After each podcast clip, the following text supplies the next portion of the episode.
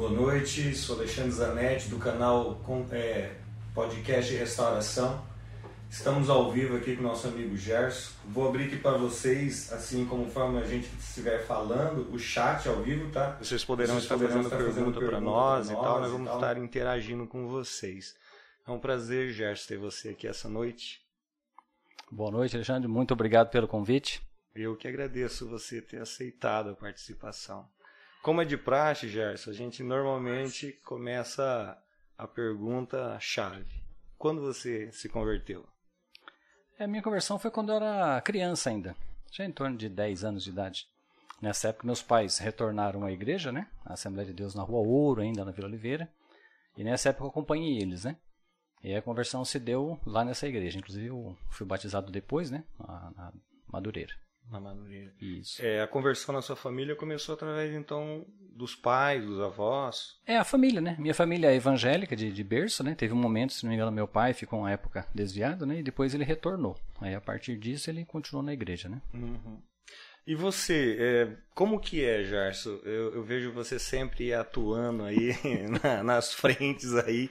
Como que é um cristão estando à frente de, de, de situações difíceis no secularismo, né? Porque muitas vezes as pessoas separam uma coisa da outra, né? E é tudo conexo, né? Então, antes de eu começar a falar aqui, me permite um minutinho, né? Quero dar uma boa noite para meus amigos aí que estão participando. Eu fiz um chamado aí em duas redes sociais, né? Sim. E não fui eu que desliguei a internet hoje, tá, gente? Por favor. Vocês me conhecem, mas não fui eu, tá? Mas boa noite, obrigado pela audiência aí que vocês estão. Tem uns que eu vou até estar citando durante a nossa conversa, né? Mas respondendo essa pergunta, Alexandre, a situação é a seguinte, né? Esses eram os motivos que eu sempre fui assim um pouco, é, uns falam revoltado, rebelde, eu não sei o termo que se usa aí, né? Mas eu era muito inconformado com o conformismo muitas vezes do cristão, né? A pessoa ela, ela se diz cristã, só que daí Jesus falou assim, né? O cristão ama, ama Deus em primeiro lugar e o próximo como a ele mesmo, né? E esse amar o próximo muitas vezes não era visto. Eu era uma pessoa que eu ficava muito indignado com injustiças, né? Eu via injustiças, aquilo me machucava muito. Tem várias situações na minha vida que eu me deparei com situações assim que eu queria brigar. E quando você é novo, né? É, como é que se fala? O sangue, né? Sangue esquenta. Sangue esquenta. Era muito briguento, né? Hoje eu estou um pouco mais tranquilo, mas eu sempre parti para ação, né? É, usavam falar assim, um evangelho de mais ações e menos palavras. As pessoas falam muito, né? Inclusive, dias atrás, uma pessoa postou no, no Facebook, eu achei interessante que ele colocou assim, Deixa eu ver se eu lembro a frase. Que falou que era melhor você tratar bem a pessoa do que ficar mandando versículo no WhatsApp, sabe? Porque muitas vezes a pessoa se diz cristã, mas nem um bom dia dá. Sim. A pessoa está lá sempre moribunda, ele não, não, tem um sorriso na face. Não que você seja hipócrita, né? Se você não estiver bem. Mas eu acho assim, a gente, né? Vou, vou repetir. Se nós temos um Deus que pode tudo, faz tudo e tal, como é que eu posso estar desanimado? Né? Tem momentos, né? Tem, tem dias que a gente está tem altos e baixos, né? Altos e baixos. Mas só que o cristão acho que ele tem que estar da média para cima, né? Exato. Não pode é. estar sempre para baixo. Para baixo não, né? Exatamente. Então, e é interessante que nas nossas conversas aí várias vezes, aí uma das vezes você falou nessa revolta sua, você rasgou sua identidade e partiu no mundo. Conta essa história para mim. Pra essa nós. história é uma situação, né? É, teve algumas situações na, na, minha, na minha vida, na adolescência, né? É, teve um momento em que eu saí da igreja, vou falar assim, ah, a dita pentecostal, né? Uhum. E é interessante que foi uma experiência muito boa para mim, porque quando você fala em Deus vendo lá, né, fogo caindo do céu é fácil, né? Sim. E aí eu saí dessa realidade e fui muito julgado pela igreja por ter saído, né? E não, vou entrar em detalhe, que isso não, não, é fato, mas eu participei de igrejas tradicionais onde vão falar assim, as pessoas eram tranquilas, e isso que, que eu, eu, eu sempre achei interessante. Uma pessoa que vive uma vida normal, ela, como se diz, tem assim é, vou dizer, não vê fogo do céu, vamos reduzir a palavra, não vê fogo do céu e ele, ele teme a Deus. Sim. Então tem muita gente que para temer a Deus, né? Eu, eu sempre uso essa expressão. Às vezes a pessoa fala assim: Olha, eu vinha de uma viagem, caiu meu carro, rebentou, pegou fogo, destruiu tudo e eu saí. Isso foi um livramento. Fala, e às vezes que eu fui e voltei e nunca aconteceu nada com o carro? Não é um livramento ainda maior? Sim. Mas é uma perspectiva de vida. Mas aí voltando ao assunto, nesse momento que eu comecei a frequentar uma igreja tradicional, Teve uma situação também de, então acho que todos têm, né? Com relação à liderança, algumas situações. E aí eu fui para o quartel. Nessa época eu fiquei um pouco afastado, né? Não de Deus, da religião. Sim. Dentro do quartel, falei, são histórias muito longas, porque foram anos da vida, né? Não é um minuto que eu vou contar isso. e situações de religiosos, né? Então eu sempre brinquei, né? Não gosto muito de religiosos. É, a gente tem quem tem é Deus, né? Um cristão. Sim. Mas não precisa ser religioso, né? A religião tem que estar em segundo lugar. E aí, dentro do quartel, teve uma situação também que me deixou muito chateado, e foi quando eu saí. E eu, naquela época, adolescente, acho que como todos os adolescentes, tem um momento que você não vê razão na vida, né? E nesse momento, por um motivo, eu não sei, né? Eu simplesmente falei, eu vou embora daqui. Eu morava em Curitiba, eu larguei serviço. Estava servindo em Curitiba. É, mas eu já tinha saído ah, do exército. Estava trabalhando, eu trabalhei na Bradesco Seguros e tinha saído e passado num concurso público em Curitiba. Eu era hum. secretário escolar, tá? Trabalhei na secretaria de uma escola pública em Curitiba. Já tinha passado num outro concurso da URBS, que era de fiscal. Isso foi em 80, 91. 90, 91. 90. É, aí nesse período, eu simplesmente falei, eu vou sumir. Virei um andarilho. Virou um andarilho? Um andarilho. Eu perambulei por uns 30 dias, a história, como eu disse, é um pouco complicada. E ainda caí numa cidade do Nordeste chamada Cabrobó. Inclusive, eu tenho amigos que devem estar assistindo né, esse podcast. Se estiver assistindo, um abraço para vocês todos. Estive visitando eles no final do ano passado. E lá eu fiquei um tempo, uma outra realidade aconteceu no, na questão de, de, de, encontrar com a vida e eu voltei para casa, né? Então foi essa a história. Mas, Por 33 dias eu fiquei mas desaparecido. Mas você foi andando? Como que foi que você fez isso daí? Eu, você pegou carona? Ah, na ida eu fui de ônibus, né? Que eu ainda tinha o recurso do salário. Aí acabou ah. com oito dias, nove dias, tinha acabado já o recurso. Aí de lá para cá foi uma mão na frente e outra atrás e, e, como eu falo, Deus existe. É uma situação, como eu digo, é muito detalhe, é muita coisa. As pessoas que... foram solidárias com você, dando comida, como que foi? Você acabou a grana, como que você fez? Então, teve situações que eu passei fome um dia, dois, mas o ser humano não precisa, né, de tanto assim para viver, né? Sim. E eu naquela época em que é difícil falar isso, né? Porque para falar isso num podcast, de repente pode ter gente menor, eu vou estar estimulando alguma. Sim, verdade. A realidade é, é outra. Então é. é um assunto assim que é delicado para estar falando dessa forma. Mas foi uma família que me acolheu, inclusive, que nem eu falo, né? De uma outra denominação. E de lá me con conversaram, foi um amor muito grande, foi uma situação que eu vi amor, eu vi amor, eu vi quem realmente ama o próximo, quem se preocupa com o outro e você me despertou a volta. Foi uma situação que é difícil explicar num plano material isso aí, né? Uhum. Eu falo que é um plano espiritual, um plano acima do, do que nós pensamos. Aí eu acredito nisso, né? O ser humano ele é espiritual, as pessoas, né? Apesar de eu ser da área tecnológica, ser muito racional, mas os meus amigos lá da TI da prefeitura sabem disso. É, eu não acredito, né? Que hoje, né? O WhatsApp ficou algumas horas fora do ar, teve gente aí que se descabelou, né? Sim. Então a vida é mais do que esse plano material que nós temos, né? A vida é bem mais do que isso. E se a gente começasse a enxergar isso, a gente mudaria algumas atitudes com relação à vida, que eu sempre falo, né? O meio que eu me encontro. E é interessante nisso tudo, né, que o pouco tempo que eu te conheço aí, eu sempre observei em você, você é um, uma pessoa que vive, eu não sei, está em alta hoje essa palavra, né? Você é minimalista, né? Você tenta viver com menor recurso possível, né? Como que isso surgiu na tua vida? Sem esse, porque hoje tem o consumismo, né, desenfreado. E eu vejo que você é um homem equilibrado. Como isso foi foi tomando na sua vida? Então, eu acredito que foi exatamente dessa época, né? Quando eu fui para lá, para o Nordeste, eu vi assim muita felicidade em coisas muito simples. Ah. Antigamente eu passava uma simplicidade, mas era por necessidade, né? E aí que entra a questão da humildade. Então vou falar sempre, tá falando de valores, que esses valores andam sumindo, né? E uma coisa que eu converso muito na prefeitura, né? Nós vemos na Bíblia quando Jesus fala dos dois senhores, né? Jesus fala assim que não dá para servir dois senhores. E é interessante que ele não fala assim, servir Deus e o diabo. Ele não fala essa palavra. Ele faz servir Deus e as riquezas. Então, o, problema não é o dinheiro, o dinheiro não é o problema, a riqueza não é o problema. Agora, quando eu ponho meu coração nisso, aí a vida toma um outro rumo. É interessante porque isso que você falou, muitas pessoas usam esse texto bíblico de forma errada, né? Eles falam, igual você falou, né? É, pessoas usam assim, o amor ao dinheiro que é a raiz dos mal, né? Não é o dinheiro em si. Não. Você pode usar ele correto. Não. É que nem diz, né? Se todo ouro e toda a prata é de Deus e o dinheiro, o dinheiro é maldito, então Deus é maldito. Exatamente. Vamos partir da lógica, né? Eu sou muito Exato. lógica, né? Não é isso. Não Na é verdade, isso. a gente tenta justificar o mau uso que a gente emprega a ele, né? Porque se a gente empregar ele corretamente. É bênção. É bênção. É bênção. Né? E isso parece que no, no secularismo é meio que incompreensível, né? As pessoas não entendem muito bem isso, né? Mas Esse é... consumismo, consumismo. Tudo é baseado, que a gente fala, num sistema que nós estamos inseridos, né? Conforme eu falo as palestras, né, eu faço palestras de meio ambiente, a gente conversa. O ser humano ele precisa de exemplos, né? Ele precisa de muitos exemplos. E tem a lenda do Tarzan. O Tarzan era uma criança que foi criada por macacos. E o que, que ele vira, né? Ele anda em cipó, ele fala uga-buga, é, essa é a lógica. Então o ser humano ele precisa de exemplos. E qual é o exemplo que nós temos hoje? O exemplo hoje é assim, o sistema ele é consumista. Ele te leva a isso. E aí vem a propaganda, né? A propaganda fala para você que você, para ser feliz, tem que estar tá fazendo isso. E esse é o engano. E eu sempre falo, né? É, as pessoas têm que fazer o julgamento, elas têm que fazer o julgamento das coisas. Se dinheiro trouxesse tanta felicidade, o Michael Jackson teria o fim que ele teve? Não teve. Aquela né? cantora é Amy Winehouse. São milionários. E por que, que a vida deles? Tinha uma insatisfação né, interna. O Michael Jackson tinha um problema emocional com a fisionomia dele, a cor dele, que era medonha, né? Então, mas tudo isso vem da onde? É que nem eu falo, aí vem a história do plano espiritual que eu digo, né? E aonde não o dinheiro. O amor a ele, né? Mamon, ele fala do mamon, né? Eu brinco, falo, né? Mamon é Deus, é. O shopping é o templo, certo? E o marketing é o profeta. O marketing é o profeta.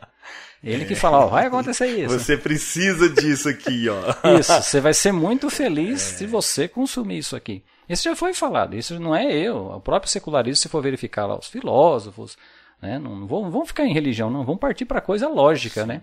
Você não vê fundo. O cara que tem mil, que é dez, é dez, que é vinte, que é vinte, que é trinta, e ele não, não é feliz com isso. Exato. Na verdade, você vê uma busca constante. E os que você está falando de felicidade aí em, em, em, coisas que não custam é fato. É, lá no salão, às vezes eu comento com algumas pessoas que às vezes a felicidade ela tá no quê? De você sentar em qualquer lugar, uma xícara de café, é, fazendo observação pela, na natureza, um passarinho, né? Só que as pessoas estão perdendo esse contato com a natureza, né? Aí, você falou tudo agora. A palavra natureza, vamos já brigar nesse quesito. Ela é a criação, né? Natureza foi um termo que o consumismo está dando agora, né? Natureza foi dado um, é um consumismo. Então, a criação, o que é a criação? Ninguém vai chegar no céu um dia, Deus, eu não sabia que você existia, porque existe uma criação. E a, e a criação, agora vamos, vou associar a criação com recurso financeiro. A criação é autossustentável. O rio, não, a água não é para ele. Ele gera água para os outros. Isso. Uma semente nasce uma planta. Uma planta dá várias frutas, que dentro de cada fruta tem várias, várias sementes. sementes. Então é abundância. Tá? É abundância. Só que o homem vem destruindo, né? vem destruindo. Há algumas passagens bíblicas que exemplificam isso, né? Uma vez teve um debate com um primo meu que ele falando, né? Quando teve a, a, a partilha do pão lá, né? A multiplicação do pão e o peixe. Como é que você soube que realmente as pessoas estavam satisfeitas, né? Aí fala, porque sobrou os 12 cestos de pães, de restos. E por que que sobrou aqueles 12 restos? Você pergunta, é uma, assim, é, é só para, né? Uhum. Vamos chegar longe. Se a pessoa que catasse o pão engolisse, como é que é dividir? O segredo estava em pegar o pão e rachar. Mesmo que era um pedaço, ele pegava, comia e passava para o outro. O outro rachava e, teoricamente, não acabava esse pedaço. Sim. Agora, se todo mundo que pegou os primeiros era cinco pães, se virou dez, se cada dos dez engolisse, o que, que ia multiplicar? Nada. e é o que eu digo: se eu pegar todo o trigo que eu plantei e comê-lo, eh, saiu a, a, produção. Se eu comer a produção e não separar a semente para plantar, acaba. Essa é a ideia do recurso. Sim, e, e, cada dia que passa, né, você vê, a gente está consumindo mais os recursos naturais, né? Então eu falo, se Deus dá, eu, eu, eu uso isso para explicar finança para as pessoas, né? Imagina que você tem X cabeça de gados, mil, e Deus abençoa, né? Porque hoje o teu, o teu boi é seu salário, mas na antiguidade você tinha criações, você tinha plantio e criações, quando fala que Deus abençoaria a sua criação, o seu trigo. O teu salário é interessante, ele fala assim, ah, Deus não dobra meu salário mensalmente, não tem como, porque isso é uma coisa humana. É humano. Mas na criação lá, se você for explorar a criação, Deus consegue multiplicar alguma coisa. Sim. Isso é bíblico. Mas voltando ao assunto, se eu tenho mil cabeças de gado e Deus abençoou e virou duas mil, e se eu comer as duas mil cabeças? Acaba. Como é que vai criar? Isso que você falou é interessante. E porque... as pessoas fazem seus salários. Eles pegam seus salários e estouram 100%, 200%. Eu não entendo. Eu estou acabando com tudo. Como é que eu vou querer que Deus abençoe? É isso que você falou é interessante, que eu vi uma vez o Danduque é, falando o seguinte, que ele foi para a África e tinha um senhor que ele tinha uma galinha. E ele consumia é, todos os ovos. E ele falou, e esse senhor não prosperava. e ele precisou ensinar que ele não podia comer o ovo. E ele, né, deu toda, toda uma instrução pro para aquele senhor. E ele falou assim: com o tempo ele entendeu o que ele estava fazendo. E aí ele moldou a forma dele ver aquilo. Ele falou assim: quando ele voltou na África depois, aquele senhor tinha mais de 200 galinhas. Então, é o que você está dizendo. Sim. Aí eu falo que o salário, se você não tiver uma parte do seu salário, se você não investir, não é só ganhar dinheiro. Existem mais coisas que vêm junto com esse sistema que nós estamos. Por isso que eu falo, nós temos que ter a curiosidade de perguntar, estimular a adaptar as coisas. Mudou, mudou, mas não posso viver como eu vivia antigamente. Sim. Então, antigamente eu tinha, né, como eu falei, criações. Hoje eu não tenho, eu tenho um salário. Então eu tenho que cuidar do salário como a pessoa cuidava do seu gado e da sua galinha. Que essa é a sua prosperidade. Sim. E Deus da sabedoria, se a gente busca. Exato. Eu sempre falo isso. É uma, é uma questão de pensamentos, né? Mas é essa ideia que você comentou aí é muito interessante. Que o próprio Bill Gates, tá? Bill Gates que chegaram para ele, eu li um mês atrás aí, perguntaram Bill Gates, e se você ganhasse um dólar por dia, tipo ali, que ele tem algumas, é, ele tem uma ONG, né, que ele faz trabalhos sociais. Ele falou assim, eu compraria galinhas, elas são fáceis de criar e multiplica bastante. Você falou agora, eu achei interessante, Sim. que o Bill Gates disse isso, que ele criaria galinhas, né? Mas... eu tenho um amigo que ele comprou uma chácara, né? E ele colocou lá, ah, sei lá, acho que 10 franguinhos. Esse dia ele falou pra mim, não aguento mais ver. E, cara, eles praguejaram meu quintal. Então, mas vou repetir, essa é a criação, tá? E o que acontece? Voltando ao assunto, eu creio que isso é um plano espiritual diabólico para afastar as pessoas desse plano. Porque todas as parábolas de Jesus, você vai ver que é uma semente, é um plantio, é isso e aquilo. Agora eu te pergunto, no mundo de hoje, qual criança sabe que é plantar alguma coisa? Não sabe. Então nós estamos perdendo algumas coisas simples que te dão grandes ensinamentos. Sim, e, e, isso que você falou, as parábolas, né? É muito legal isso, porque eu sempre ouvi a parábola é, do joio e do trigo. E eu falava assim, cara, eu não sou agricultor, como que é isso, né? E um dia eu perguntei para o agricultor qual que era a diferença, né? Não sei se é, o que ele falou para mim está correto, mas ele falou assim que o joio e o trigo é o trigo. Só que o trigo ele gera semente e o joio ele só dá a casquinha. Cara, quando eu vi ele falando isso, eu falei, cara, como Jesus foi profundo em algo tão simples. Por que o joio não dobra? Porque ele não tem semente, ele não tendo semente, ele não pesa. E aí, cara, você vai vendo como que Jesus usa... era o cotidiano deles, né? Sim. Entendeu? Era o cotidiano deles. E, a, e essa geração é, não sabe mesmo o que, que, é isso. Então, e é onde agora eu vou falar, como eu disse, né, com alguns questionamentos que eu tenho quando eu converso com pessoas religiosas. Alguns versículos bíblicos não fazem sentido hoje. Sim. Nesse aspecto. Nesse aspecto. Cultural. Se você for explicar alguma coisa relacionada a isso, como você vai falar de uma criança sobre videogame, sobre televisão usando semente? É, não tem sentido. Você vai falar, você tá louco? Então, por isso que eu falo, eu tenho que contextualizar. Sim. Isso aí vem, vamos buscar sabedoria, né? Então, eu aplico dessa forma. Se está certo ou não, né? Cabe não, a Deus tá julgar. Tá Mas eu penso assim, né? Jesus nunca questionou a parte financeira. A gente fala exatamente do modo de vida. E aí, como eu disse, né? Você quer, tem até os ditados populares, né? Quer conhecer alguém de poder e dinheiro. Porque é ali que você vai conhecer quem é a pessoa. Porque muitas pessoas elas veem a coisa, ela começa a fazer uma crítica, mas não porque ela não quer, não gosta. É que ela não está naquele lugar, ela tem um desejo. E aí vem Tiago, né? Sim. É desejo, esse desejo que faz você ficar Coloca ela forma. naquela é. posição é. e você vai conhecer o coração isso, dela. Isso, isso. E muitas vezes Deus permite, é por isso que nós passamos, eu acredito, por dificuldades, né? Vou repetir o ano passado com questão da pandemia, por que veio a pandemia? Quantas pessoas sofreram? Aí vem a pergunta, quem não estava preparado? É. Pode verificar. Tem gente aí, eu conversei com pessoas, né? Teve a pandemia, ele tinha como se sustentar, fechou o seu negócio, vai voltar agora. Vai voltar de que jeito? Arrebentando, porque quem voltar, vamos dizer num restaurante, quem voltar com um restaurante, a hora que acabar essas restrições, o que, que você acha que vai acontecer com o restaurante dele? Só que a pergunta, né? Quem vai ficar? Vamos parar para 10 virgens? Vamos? Vamos lá. Umas tinha óleo sobrando. Tinha, sobrando. tinha uma reservinha. Exato. Aqui tinha a reservinha, aguenta. Então, eu falo, né? São coisas que são simples, mas que devido ao modelo de consumo e esse sistema, as pessoas têm entrado por essa vertente e são infelizes. É isso que eu falo. Se elas fossem felizes, ótimo, não teria problema. Mas não são. Não são. Então, é esse o questionamento que eu faço. Você está feliz com isso? Você, quando faz tudo isso, você fica feliz ou você se sente culpado depois? Ou quando tem algum remorso por ter feito coisas que você se arrepende? Então já é a prova cabal que alguma coisa não está certa, né? Sim. Há uma inversão, né? Onde hoje a gente valoriza coisas, né? Não momentos, não pessoas, né? E coisas. Coisas hoje são muito frágeis, né? Hoje, por exemplo, você compra um celular. E não tem WhatsApp. E não tem WhatsApp. Olha o bug que deu hoje, entendeu? Sem WhatsApp, sem Instagram. Cara, e a gente vicia nisso, né? Sim, é normal. Então. Faz parte. Cara, eles lançam um celular, daqui um ano ele não. Ele tá ultrapassado. Se você viver em função disso, apesar que é isso que eles querem, então, né? É, é, a semente é essa. Exato. O plantio. Só dar uma pausinha aqui, ó. Valdinei de Curitiba. Valdinei, um abração aí. Esse é um dos amigos meus aí da época que eu estava lá, que eu dava aula para adolescente lá em Curitiba, tá? Deixa eu ver quem mais. Pode falar aí, gente. João Paulo Viana. João Paulo e meu amigo, Joãozinho. Obrigado também pela audiência aí, João.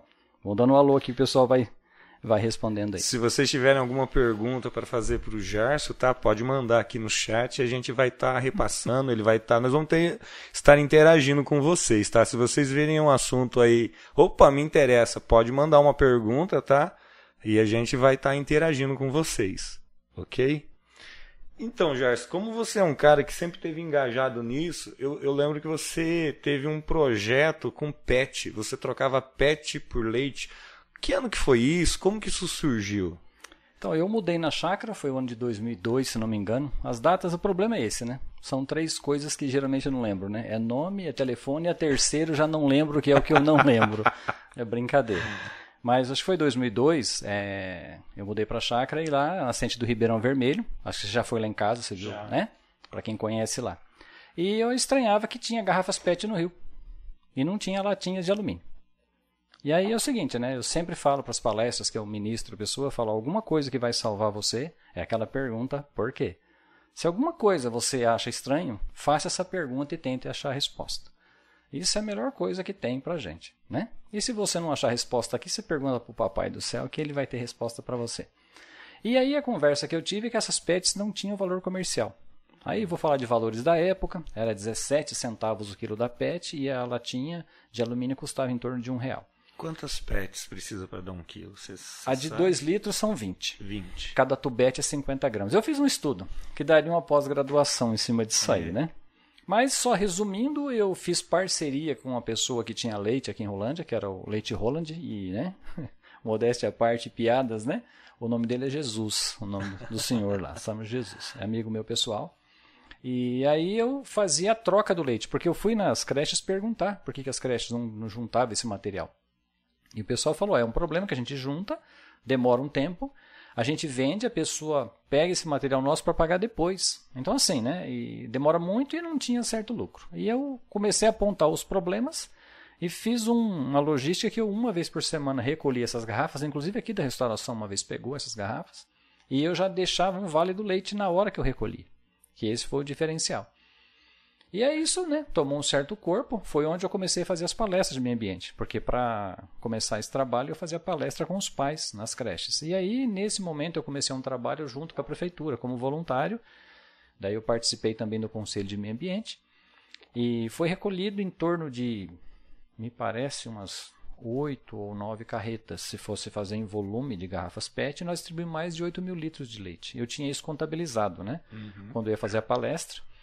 Só que daí, na época, o governador, é, o Requião, ele começou a distribuir leite nas escolas. Então, esse projeto, vamos falar que é um esquecimento, só que hoje o que aconteceu? Valorizou-se a garrafa. E aí você vê que se você colocar garrafas PET hoje no lixo... Ela desaparece. E no Rio diminuiu bastante. Então, é projeto, né? Eu sempre falo, o que é fazer um projeto? Que às vezes eu chamado, né, em algumas escolas, para explicar isso aí. Né? Projeto é o seguinte, gente. Você olha um problema, seja ele social, ambiental, e tenta uma solução. E como a gente está falando, né? Custo baixo. E isso depende do quê? De pessoas. E é interessante que as pessoas gostam de colaborar naquilo que dá certo. Só que as pessoas hoje gostam muito de reclamar, mas ninguém move uma palha para fazer nada. Esse foi um dos projetos. Tem vários mini projetos. Só que como eu não faço isso de forma, é, vamos falar assim, existe um, é formal, existe ah, um, tá. uma formalidade. Você criar uma ONG, criar uma estrutura, né? Quando você fala, por exemplo, de um, de um instituto, de uma ONG, é algo muito formal, né? Eu sempre fui assim de eu toco fogo lá e falo, alguém assume aí que não é o meu interesse. É só para explicar que dá para melhorar, né? Aqui mesmo, na restauração, talvez você não se lembra disso, teve algumas pessoas que estavam em fase de Enem. Hum. E eu me propus a dar algumas aulas de português e matemática. Eu lembro disso, sim. Então, assim. Três ou quatro meninas, eu acredito. É. Então, o que acontece? Eu fiz isso por quê? Porque eu acho importante. Se eu tenho esse conhecimento e posso passar, eu posso disponibilizar uma noite por, por semana. Que é isso que eu acredito que as pessoas precisam fazer. Às vezes a pessoa fala, nossa, eu estou tão desanimado, a vida é isso, aquilo. Fala, tira uma horinha para fazer um serviço social. Aí quando eu falo serviço social, não é escravidão. Não. É algo que você tem, de repente você tem um talento. Aí vamos de novo, né? Deus dá talento às pessoas, de repente você sabe tocar uma música, você sabe fazer várias coisas, que você pode gastar um minutinho e passar isso para alguém. E você não tem noção quando essas pessoas que são beneficiadas por isso chegam até você e falam, cara, obrigado. Aqui tem uma outra situação, né? Eu não sei se o Diego está vendo aí o, o podcast, o Diego foi convidado, inclusive falei que ia citar o nome dele. O Eli, lembra do Eli? Lembro. Aqui na comunidade, né? Para quem está assistindo e não sabe, nós aqui apareceu um haitiano, caiu de paraquedas aí, né? Um amigo nosso. Sim. Chegou aí e aí eu pergunto, o que, que um haitiano precisa, Alexandre? Precisa de um apoio, né? Terra então, é, mas aí que tá. É, vamos, agora vamos afunilar. Vamos afunilar isso. Qual é o apoio?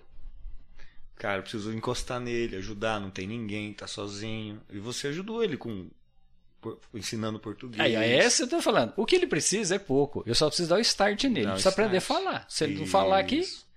Aí conversamos com ele, você lembra, né? Acompanhamos, etc. Aí foi uma situação interessante. Cinco anos, dez anos antes, eu conheci uma pessoa que eu ajudei ele na Vidrolândia com questão ao serviço. Essa pessoa, por cargas d'água, vai para a França, fica cinco anos lá e aprende francês. E aí eu não consegui entender o haitiano. O haitiano falava crioulo, falava o francês e não falava português direito. Aí eu lembrei que eu tinha um amigo que falava francês, que falava francês fluentemente. Entrei em contato com esse amigo em São Paulo, fizemos né, três pontos e começamos um trabalho de intérprete com um amigo, com um amigo que estava em São Paulo. Resumindo a história, né? Essa semana, mais preciso ontem, eu fui na casa do Eli. O Eli está estudando, tentando validar o segundo grau para entrar na faculdade. Eu até brinquei com o Diego, que o Diego não fez faculdade, e falou: rapaz, o haitiano está passando a perna em você. Então, assim, na Bíblia fala que às vezes a pessoa pede um copo de água. Sim. E eu preciso ajudar alguém com o que ele precisa. E às vezes a pessoa está querendo dar dinheiro, está pensando se fala em ajudar, só penso em. Só em dinheiro. Vou repetir né? o consumismo lá atrás. Exato. Como eu, eu amo dinheiro, então falou em tirar dinheiro de mim. Meu Deus, eu arrepio. Mas quem falou que é dinheiro? Então ninguém falou. É um legado, né? Você Sim. ajuda com aquilo que você tem.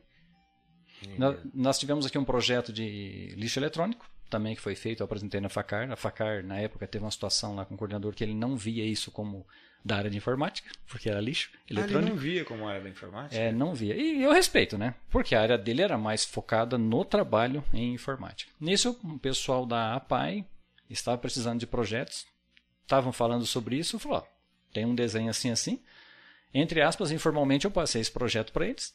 E aqui em Rolândia ganhou um prêmio. As três pessoas ganharam um carro zero. Projeto Agrinho. Aí tinha aquela Kombi Papatronic que a pai ganhou. Foi com esse projeto, que na realidade foi Foi onde startou com lixo eletrônico. Exatamente. Então tem muita coisa na cidade. Tem coisa assim que eu não vou falar. Eu, eu, as pessoas falam, mas é um projeto. Para mim é um cisco. Uhum. Eu lendo, eu lendo informações em 2000, na época que a internet estava começando, hoje se fala internet dá risada, né? Sim. Mas aí assim, não era toda cidade que tinha uma internet pública. Você tinha internet bancos, talvez na lan house. Mas você fala assim, para o cidadão comum que não, nem sabia o que era um telefone. Tem gente que não tinha telefone fixo. Exato. Como é que ele ia ter internet naquela época que era o ADSL? Hoje não, hoje mudou. Mas estou falando 20 anos atrás. E eu li um, uma matéria que o governo do estado estava propondo colocar internet nas 100 cidades onde o IDH, que é o Índice de Desenvolvimento Humano, era mais baixo.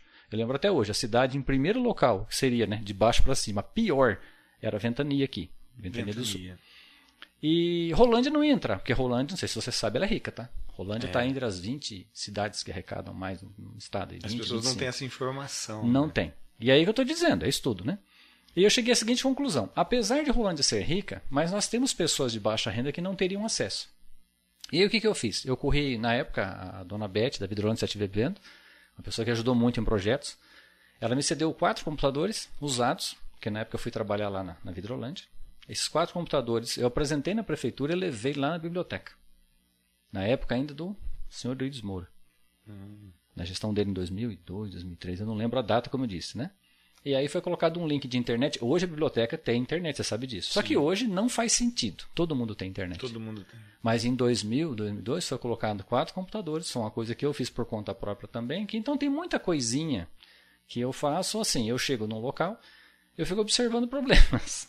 E quando tem um problema que eu posso oferecer uma solução, e como eu disse, né, a solução muitas vezes demanda uma hora, duas por semana, não é nada que vai matar ninguém. E aí o que acontece? Você faz amigos, você conhece pessoas, porque o problema hoje é o seguinte, até para emprego você tem que alguém que lhe indique. Sim. Agora eu falo, quem é o Gerson? O que, que ele faz? Então é o seguinte, eu tenho muita gente que sabe quem é o Gerson. E é interessante que, né, quando eu fui trabalhar na prefeitura, aí você chega no local e fala, todo mundo fala, meu, você conhece todo mundo? Eu falo, não, todo mundo me conhece. Mas é por um bom motivo, né? E é interessante isso na sua vida porque você sempre foi desprezo, né, das coisas. Você foi PM, né? Sim. Chegou uma hora, conta para nós, como que você falou, não quero mais isso. Então, era, era, era complicado, que eu não digo, né? eram situações pessoais, mas era mais financeira também. Uhum. Na época, o salário era muito pouco, naquela época. E eu saí por causa de salário. E aí as pessoas, assim, como eu digo, né? passou no concurso e acha que é tudo pro resto da vida. E eu sempre tive as coisas como temporais. Hum. Temporal que eu falo não é de vendaval, é de tempo. Uhum. Tempo curto. Aí pessoa fala: Você está tá na prefeitura? Tô. Por enquanto. Por enquanto. Por enquanto por quê? Falando, se eu passar no outro concurso, eu saio. Você então, não se prende, né? Tem pessoas não. que. que ó, vou arrumar esse emprego aqui e acabou, né? Você está sempre evoluindo, né? Trocando. É então, é, é, é, é, eu sempre digo, né? Como eu falei para você, nada é estático nessa vida. Mas essa é a minha forma de pensar e eu respeito quem pensa diferente. Só que muitas vezes, Alexandre, as pessoas têm um histórico de sofrimento, né? Uhum. Então, tem até a história da Segunda Guerra, das crianças que passavam fome, que eles davam pão, ela dormia melhor, né? Que era a garantia do pão de amanhã lá. Então, existem várias é, situações da psicologia que elas explicam isso. A história do elefante, né? Que eles catam um elefante filhote, marra a corrente. E aí ele fica fazendo força, força ele cansa. Aí ele cresce e vira um monstro. Que ele pode fazer assim, teleque e quebrar. Mas como na cabeça dele ele passou a vida e aquela corrente apertou ele, ele não consegue sair daquilo. Isso que você falou é muito marcante porque eu fui, eu fui uma ocasião, o Laércio e a Roseli, se eles estiver vendo a gente aí, eu fui com eles entregar marmita. Eles é, têm... só, só, só um Pode momento falar. aqui. O Edgar, lá de Bertioga, tá? Conheci o Edgar no... quando eu fui fazer a vistoria do drone aqui da prefeitura. Eu passei dois dias, conheci essa pessoa, uma pessoa maravilhosa. Edgar, obrigado aí, um tá? abraço, Edgar. É, esse é de Bertioga. E eu fui, eu fui com, com a Roseli e com o Laércio entregar marmitas para moradores de rua, né? E o primeiro que a gente desceu, ele já estava arrumando um cantinho para dormir, né? E eu fiquei incumbido de dar o suco. Então eles desciam, né? Davam uma palavra e davam uma marmita. E o que me chocou é que quando o Laércio ofereceu a, a marmita pro, pro morador de rua, ele falou: Obrigado, eu já jantei. Mas tem um amigo meu ali no posto que eu acredito que ele ainda não jantou. Se vocês puderem levar a marmita lá para ele, eu agradeço. E eu fiquei em choque, porque eu falei: Cara, um morador de rua que não sabe o que vai comer amanhã, ele não quer acumular mas ele tá falando para ajudar um amigo. O suco, né? Ele aceitou. Eu entrei no carro, o Lars começou a rir falou assim: sentiu a pressão? Falei, cara, eu abraçaria essa marmita pro meu almoço de amanhã. O quão contaminado a gente tá. Igual você falou, dá um pão lá, a criança vai dormir melhor. Entendeu? Mas é problemas, estruturas emocionais que vão sendo criadas, né? Então, e tudo é aquilo que eu sempre comento na, na prefeitura mesmo, quando eu converso com pessoas, eu falo, você tem que ter experiências. Porque falar, e, e, hoje, né, que eu sempre comento, muitas vezes a pessoa vive da experiência dos outros, né? Sim. É legal ouvir falar assim, ó, fulano falou aquilo, que viu aquilo. Fala, não, não, não, a minha pergunta é você. Isso. Qual é a sua experiência? É, qual é a sua experiência? E muitas vezes, aí eu vou sempre falar, né? Eu sempre tive comigo, né? Que essa era. Agora eu vou falar um pouquinho da chave, né? Qual era a minha discussão com a, com as situações quando das lideranças. Era muito se falado em guerra, que o nosso general é Cristo e tal, mas nessa hora você fala, vamos para cima? Todo mundo dá um passo para trás, fala, não, não é bem assim. Falou, é, mas eu não estou conseguindo entender essa. Então eu tenho que ter uma fé que move montanha. Mas aí de repente eu não, igual você falou, eu tenho medo às vezes de levar uma marmita para alguém na rua porque eu tenho medo dela. Eu tenho medo, exatamente. E são essas experiências que nós temos que ter. Né? E eu sempre fui de assumir. Então, tem um problema, ninguém quer assumir, eu vou lá meter as caras. E é um, um, ditado que eu sempre falo: quem não faz, não erra. Quem não faz, não erra. Exato. Ah, o cara, você pode errar. Aí mais fácil errar tentando que não fazer nada. Aí eu fico aqui Exato. só esperando alguém fazer para mim criticar. E o mundo hoje está assim. Tem lá uma pedra no meio da rua, ninguém quer fazer nada. É, a prefeitura, é isso aqui, fulano, Bertano. Fala, é só catar pedra e tirar. Exato. E, e, e há Mas problemas. Tira. Então, há problemas que a gente às vezes critica. Por exemplo, vamos falar a prefeitura. Na, na esquina da minha casa tinha um bueiro entupido. Teve altas reclamações e tal. E a prefeitura foi lá e e limpou. Tá, ok. Cara, dez dias depois estava sujo de novo. Por quê? A população que sujava, em vez de manter aquilo organizado, eles não mantinham. Então é o que você está dizendo. É, a gente precisa interagir né, no meio social, não só esperar que o outro faça. Né? Tem uma pedra na rua. Tira! Ah, mas eu não tenho nada a ver. Tira! Então, isso acontece com lixo reciclado, com diversas coisas. Só que assim, né? É legal quando você tem um grupo de debate que você pode conversar. Só que hoje, vou repetir, devido a esse sistema consumista e tal, as pessoas não querem, elas querem um conforto, é, querem pagar lá o seu imposto e quer tudo de boa, né? Então, vou falar de novo, né? Não vim aqui só para falar do que eu faço, pelo amor de Deus, né? Então vamos pensar que eu estou querendo, né? Fazer alguma.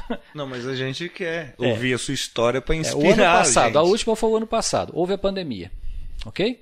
É, quem é de Rolândia sabe que o nosso prefeito tinha uma situação complicada com questão da cassação, que por duas vezes quase se deu na Câmara e virou aquela situação terrível política aqui na cidade.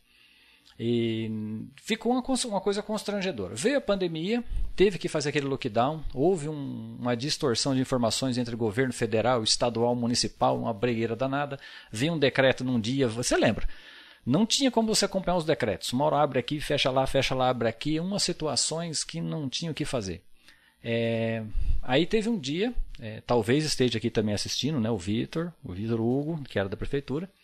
Eu lembro até hoje, era véspera da Páscoa, era uma quinta-feira, que era o ponto facultativo. E eu fui na prefeitura de manhã, como coordenador da Defesa Civil, e eu mandei um áudio para a promotora. Expliquei para ela, falei, olha, o pessoal está tirando foto das filas dos bancos e falando que é o comércio. Não tem como. Falei, Rolândia, não... aquele centro estava impossível. Porque em Rolândia tem um problema, são quatro quadras que concentra todas as agências bancárias e todo o comércio é naquele miolo. Então não tinha o que fazer. E aí eu mandei uma mensagem para ela dizendo, né, que ia ser complicado porque era começo de mês, era pagamento, véspera de feriado, aquilo ia ser um... e a fiscalização não ia ter o que fazer. E ela respondeu com alguns questionamentos, né? Como eu digo, por favor, não é falando mal de promotora, é, a situação aconteceu, ela respondeu com cinco perguntas, questionou se a, se a polícia estava ajudando e tal. E eu até mostrei para esse vídeo e falei assim: olha, aqui ó, como funciona a situação. Eu vou te mostrar como é que responde. Eu respondi uma, uma promotor, coerentemente, como eu disse, justiça, gente. Não é ser bom, ser ruim, é ser justo. Expliquei a situação que estava acontecendo. E aí houve um embate naquele momento e ela, vão falar assim, entendeu a posição. E aí eu entrei em contato com ela e falei, olha, nós estamos com dificuldade. Falei, o prefeito faz um decreto, a gente senta aqui na prefeitura, discute, faz um decreto vendo o que é melhor, se ela vem cancela. Falei, então nós vamos, vai pegar fogo essa cidade. Nós temos que entrar num acordo, como eu disse, para resolver problema eu tenho que fazer ponte. Sim. Indiferente de, de, de raça, credo, religião, eh, nós temos que sentar para resolver problemas. Resolver problemas não é uma pessoa, ninguém resolve problema sozinho. Não. Até num casamento. Ninguém resolve problema sozinho. Você tem que ter diálogo, tem que ter, alguém tem que abrir mão de alguma coisa, é assim que funciona, para resolver o problema. E aí, nesse momento, a, ela cedeu, vamos falar assim, né, a, a, intercessão que a gente foi, até, foi com ela para explicar essa situação toda. E aí entramos num acordo, que vinha uma categoria, no caso lá, por exemplo, os restaurantes. Eles sentavam e falaram, a gente queria abrir.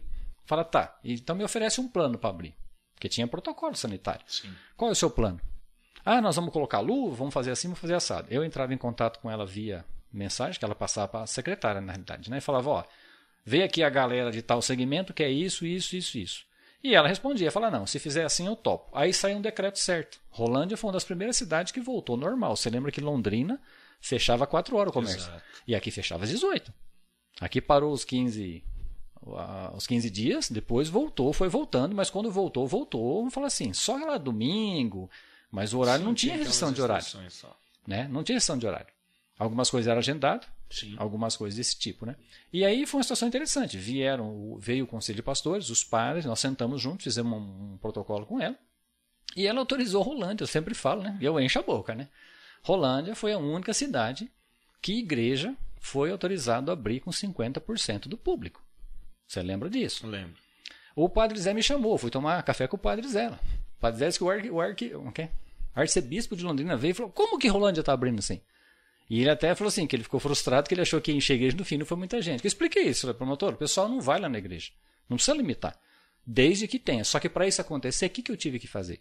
Eu abri mão de sábados e domingos à noite, botei o jalequinho da Defesa Civil, como o pessoal sabe aí, visitei as igrejas e cobrei os protocolos. Sim. Aí vem a pergunta, né? Passado um tempo, aí veio né, um outro poder legislativo da cidade questionar onde estava a Defesa Civil, né? E aí eu tive que ir lá na tribuna explicar, falei, isso não era trabalho da Defesa Civil. Eu, Gerson, fiz como voluntário. Porque se eu não fizesse, ninguém faria. Sim. Então eu fiz isso para quê? Para melhorar. Então o meu lema na prefeitura, como a nossa conversa que teve, é assim: tem gente que gosta de ver a fila. Mas quando vê a mãe dele na fila, ele quer dar um jeitinho de tirar a mãe da fila. Eu não quero ver mãe de ninguém na fila. E nem a minha. É, isso que você falou é interessante de fila, porque eu lembro uma vez que você falou que você é, queria mudar a forma da informatização nos postos de saúde para que teu pai e tua mãe não ficasse na fila, como os pais e mães dos outros também não. Como foi que você enxergou isso? Como não, Mas é, vou repetir, Jesus fala assim, né, o que eu não quero pro outro, né, o que eu não quero para mim, eu não faço pro outro. É uma coisa muito simples. Mas aí essa é a distorção. Quando aí vem a pergunta, né, o que é ser justo? O Salmo fala muito, né, do ímpio e do justo, o ímpio e do justo. O pessoal pega sempre o justo como quem teme a Deus. Tem gente que teme a Deus, o diabo diz que teme a Deus. Está escrito na Bíblia também que o diabo teme a Deus. E ele é justo? Não, ele é ímpio. O pai da mentira. Enganador, sagaz. Então o justo é o seguinte: é o que cumpre equipamente. Não está dizendo se você é bom ou se é ruim, porque bom é Deus. Nós somos mal. Aí Jesus falou assim: vós que sois maus. vós que sois maus. Olha só que interessante, sabe dar coisa boa para o filho. então você entendeu agora. A minha pergunta é o seguinte: quando é meu filho, eu trato de um jeito, quando é o filho do outro, eu trato diferente? Não deveria, né? Eu sou injusto. Sim. Jesus falou: vocês que são injustos, por filho dos seis, vocês passam a mãozinha, né? Entendeu? Então até o ímpio faz isso. Exato. Então o que acontece? Eu, o, o que eu, eu provocava, né? Eu sempre fui provocativo. Então eu chegava lá e falava assim: ó, eu quero acabar com essa filha. Sabe por quê? Porque se chegar minha mãe aqui, ela vai falar assim: nossa, mas essa fila aqui, alguém vai falar assim, não, mas é porque os sistemas de computador aqui não presta. Fala, poxa, mas meu filho trabalha aqui com computador, não é possível que, que, que ele está fazendo isso aqui, né? Sim. Então eu teria vergonha, sabe? Aí eu brinco, né? Eu sempre falo, eu provoco, né? E, esses dias eu tive com um colega nosso aqui, que você sabe que é pintor, não vou citar o nome dele, de repente ele não quer que seja que ele saia na live aqui, né? no nosso podcast. E aí nós estamos fazendo um serviço, eu falei, ó, oh, isso aqui tá ruim. Ah, mas um exemplo, eu falei assim, ah, mas se o cara não nota, fala, mas eu noto, né? Esse é o problema. Eu não posso entregar algo que eu sei que não tá bom. Não tá bom. Porque se eu fosse do outro lado, eu queria algo que tá bom, né? Então é uma forma diferente. E aí vem a história temer a Deus, né? Se eu faço algo pensando no homem e o homem não está aqui, eu não preciso esquentar a cabeça, preciso? Não precisa. E aí eu sempre vou falar. Ah, os ensinamentos bíblicos, né? Para quem está assistindo aí não é cristão, né? Não estamos falando de religião, não, tá, gente? Por favor. A Bíblia tem ensinamentos de 6 mil anos atrás, 2 mil anos. E é muito interessante, né? Aí as pessoas usam assim, né? Não julgueis para não ser julgado, porque na medida. Aí começa, né? É, como é que se fala? Espiritualizar essa palavra. Isso é uma coisa muito simples, né? Se eu sou um cara larápio, que eu olho aqui, eu chego, se dá uma moleza, eu cato isso aqui e escondo, quando você chegar na minha casa, eu vou ficar de olho no você. Falei, esse cara vai catar esse copo. Sabe o que eu estou fazendo? Eu estou julgando você pela minha régua. Como eu sou, né? É a minha régua, eu sou assim. Sim. E as pessoas têm esse problema. Então tome cuidado com os seus julgamentos, porque o seu julgamento é o que você é. Você julga aquilo que você faria.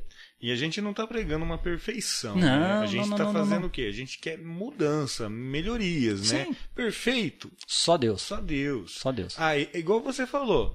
Ah, pode ter erros nisso. Pode, ué. Mas e se tiver um acerto, né? Tem alguma pergunta, Gerson? Não, o Diego aqui entrou, viu, Diego? Boa noite para você aí. O Diego entrou. O Fran... que fala francês, que eu já citei. Ah, o que fala francês. Tá joia. Então, é, como que essas palestras que você dá aí a respeito de meio ambiente, que você falou e tal, como que é a estrutura dela? Bem, bem rápido, eu sei que é algo mais não, é, é só complexo. simplesmente posicionar as pessoas com relação à natureza mesmo, com a criação. Não é nada assim de bicho sete cabeças. Só que, tem, como eu digo, né? Se você for para simplicidade, você consegue convencer as pessoas. Vou falar de coisas bem simples. Então, a, a brincadeira que eu começo, né, eu falo, essa palestra eu dou para 5 anos, para 80 anos, eu só mudo algumas palavras, né? Então tem a primeira coisa, como eu disse do Tarzan, você faz aquilo que você vê fazer. Os nossos avós catavam uma lata, né? Eu até brinco. Como é que chamava o cachorro? Hoje é SRD, que é sem raça definida. Pode ver que eles falam SRD. Na nossa época era o vira-lata. Vira Não existe mais vira-lata, sabia? Não existe? Hoje é o rasga-saco. Não tem mais lata. É verdade. então, tá entendendo? Então você aprendeu com seu pai a catar uma lata. E hoje as pessoas têm essa dificuldade. Você pode ver que se você colocar o lixo lá, a pessoa cata um negocinho, ele não vê a hora de ver uma lata e jogar. Na prefeitura, quem está assistindo sabe disso. Eu brinco aquela latinha ali é coisa de velho. Tem que tirar. Na sala da TI tinha sete lá, quatro mesas, cada mesa uma. Falei, tira. Escritório Canaã, amigo meu lá também, fizemos um trabalho. Acabou com esse negócio. Isso não, não existe isso aí. Isso aí era dos antigos. Entende? Hoje é o seguinte, eu tenho papel e plástico, é separar para reciclagem. Eu estou falando assim, de sociedade, tá, gente? Coisa uhum. simples. Mas como mudar isso se faz 50 anos que o cara aprendeu a catar o papel, embolar e jogar naquele cestinho debaixo da mesa? E mudar hábito é a coisa mais difícil do mundo. A não ser que você rompe, como eu falei, né? Eu arranco o lixo. Aí o cara vai ficar perturbado e você consegue ensinar. Mas se ele tiver aquela opção que ele tinha de jogar, ele vai continuar fazendo. Você faz aquilo que foi ensinado. E aí, quando eu vou falar isso, né, nessa palestra, como eu disse, a gente fala de mudanças, né? Por que a mudança? Aí você fala assim: vou falar de dentes. Meu avô, ou os nossos avós, quem é da minha geração, chegava na certa idade e não tinha dente na boca. Usava lá chapa, chapa. Né, que seria uma dentadura. O meu pai, se você for ver, ele tem alguns dentes naturais. Aí tem o brinco, ponte, pinguela, né? Os encaixes lá. Eu perdi um dente acho que ano passado, mas eu tenho todos os todos dentes os naturais. Dentes apesar de serem restaurados. Amálgama, aquela massinha preta. O meu filho não tem uma restauração. Qual foi a diferença do meu avô para o meu filho? Em quatro gerações. Que na escola hoje, toda criança aprende a escovar o dente. Exato. Né? Para nossos pais, nossos avós, não existia isso. Não. Então, ou seja, grandes mudanças vêm de pequenos hábitos. E 90%, 95% é estudo aí, você faz por hábito, Alexandre. É hábito. Você desenvolveu o hábito, você vai seguir. Então procure bons hábitos e questionar os seus hábitos. Por que é que você faz isso? Eu até brinco, quem vai dirigir a primeira vez, né? A hora que dá aquela partida assim, chega a tremer a mão do cara no carro, o cara quem nunca andou de carro. Depois, é. Você troca, marcha, você nem tá. Por quê? Já habituou. Isso. Então, o que acontece? Como a sociedade tem mudado drasticamente, hoje tem essa questão do lixo, essa questão é uma situação complexa muitos materiais são reciclados, poderia haver a recurso, que eu estou te falando, estão jogando dinheiro no lixo. Dinheiro no lixo. Estão jogando dinheiro no lixo. Mas como não temos hábitos, fica dessa forma. E aí eu brinco, né? Quando eu falo, no início de todas as palestras, indiferente da idade, eu falo assim. Alguém já leu a Bíblia aqui? Não, não, não, não precisa ser a Bíblia inteira. Primeiro livro? É muito. A primeira folha. É, o primeiro capítulo. O primeiro capítulo da Bíblia. No princípio criou Deus os céus e a terra, tarará, tarará. Aí você chega até para a pessoa cristã e fala assim, ó, Deus fez o mundo em sete dias. Não, é seis. No sétimo ele descansou. O que, que ele criou no primeiro dia? A luz, aí vai. Segundo dia, a separação das águas. Terceiro dia, a terra. Quarto dia, tá, tá, tá. E no sexto dia fez os bonitão. Nós. Aí vem a pergunta idiota. Esquece a religião, esquece tudo isso. Por que, que o homem foi feito depois de tudo no último momento? Aí a pessoa vai pensar, né? O homem vive sem ar? Não. Sem água? Sem árvore, sem terra, sem animal. É o que está acontecendo. As pessoas não entendem que o ser humano foi feito no último, que ele depende de estudo para poder viver. E aí, quando é criançada, né? Molecada vai ao delírio. Fala, então, o homem é o seguinte: papai e mamãe vai ter um filho, monta o quartinho, bota a cortininha, colchãozinho, não é isso? Isso. E põe o bebezinho lá. O bebezinho acorda aloprado, toca fogo no colchão e estoura o telhado. né? O que está acontecendo hoje? Estamos pagando um preço, né? Com essas tumultos aí, pé de vento aí. Por quê? Porque algumas proteções naturais que nós tínhamos estão sendo eliminadas. Em função do quê? Consumo. Consumo. Então, assim, tem que se repensar. Como eu disse, né, não vai mudar o mundo, não vai mudar o mundo, mas eu tenho que rever alguns conceitos sobre isso. Né? Então, a palestra do meio ambiente é baseada nisso. Só que daí eu, nessa vertente, eu vou explicar do plástico. Né? Nós não tínhamos plástico. Por que, que usava lata lá no sítio? A pessoa colocava resto de comida, né? Aí você falou da galinha, né? Isso. Aí eu sempre falo assim, como é que era o sítio? Aquela torta, aquela inclinação assim, A sala era para o lado da, de cima, a cozinha era para o lado do fundo, ficava naquele paredão. A pia tinha um cano que jogava no quintal. Isso. O cara catava a panela de arroz, jogava lá fora. A galinha comia o arroz e tudo ficava por ali mesmo. Embalagem era só lata e papel. A lata apodrecia, o papel derretia. Não tinha, não sobrava nada. Por isso que até 50 anos não existia esse problema. É verdade, né? E agora veio o plástico. Aí acabou. Plástico não derrete, plástico não consome. 100 anos? Então, né? Ou Como mais. é que nós vamos saber? Não dá para saber, né? Então, daqui a uns dias nós vamos saber o que faz. Começou a partir dos anos 50, aí, na Segunda Guerra, alguma coisa assim, que começaram a criar essas estruturas, né? Eu lembro, a gente tinha o hábito de ir no supermercado levar a sacolinha, né? Ia, voltava. Hoje, quando você fala, é, você vai no supermercado e tipo assim, ah, não tem sacola. São Paulo já estão pânico. cobrando, tá? São Paulo estão cobrando 15 centavos e a sacolinha já vem assim para você pôr reciclado. E eu carrego uma cesta. Eu sou meio ET quando vou nos mercados aí, né? Então, isso que você falou é interessante, porque eu fui, eu fui para São Paulo e aí para voltar de viagem, eu falei, ah, vou, eu vou entrar no supermercado aqui e comprar uma coisa, algo para comer. E na hora que passou no caixa, a moça olhou para mim e falou: "Algo mais, senhor?" Aí eu falei: "Não, mas não tem uma sacolinha?" Ela falou: "O senhor não trouxe?" Nós não fazemos, nós não mais colocamos sacolinhas. Aí eu entrei em pânico, eu falei: "Cara, eu vou levar isso que jeito?" Mas é o que você falou, mal acostumado, entendeu? E eu entrei em choque. Aí eu tava com a bolsa assim, eu abri a bolsa, taquei tudo lá dentro e tal. Eu falei, cara, que situação! Complicado. Complicadíssimo. É, criar novos hábitos. Mas você leva então tua sacolinha. Na realidade, eu comprei uma cesta daquela de mercado, né? E eu brinquei que eu tinha comprado um azul, né? Aí essa azul, quando eu entrava ali no canção, era azul. Eu falei, vou comprar uma vermelha. Eu comprei a vermelha e dei azul pro meu filho. Agora eu vou no Max ali é vermelho. Então de vez em quando eu já tive o segurança, ô, a cesta. Eu falo, não, essa é minha, porque vinha adesivada certinho, né? Ó, só passar aqui que, para os bons entendedores, né? A Eliane aqui, a Eliane aqui falou para falar o nome do pintor, né? Mas eu não vou falar não. Melhor não. Para os bons entendedores, Eliane, não, né? É, É uma palavra melhor basta, né?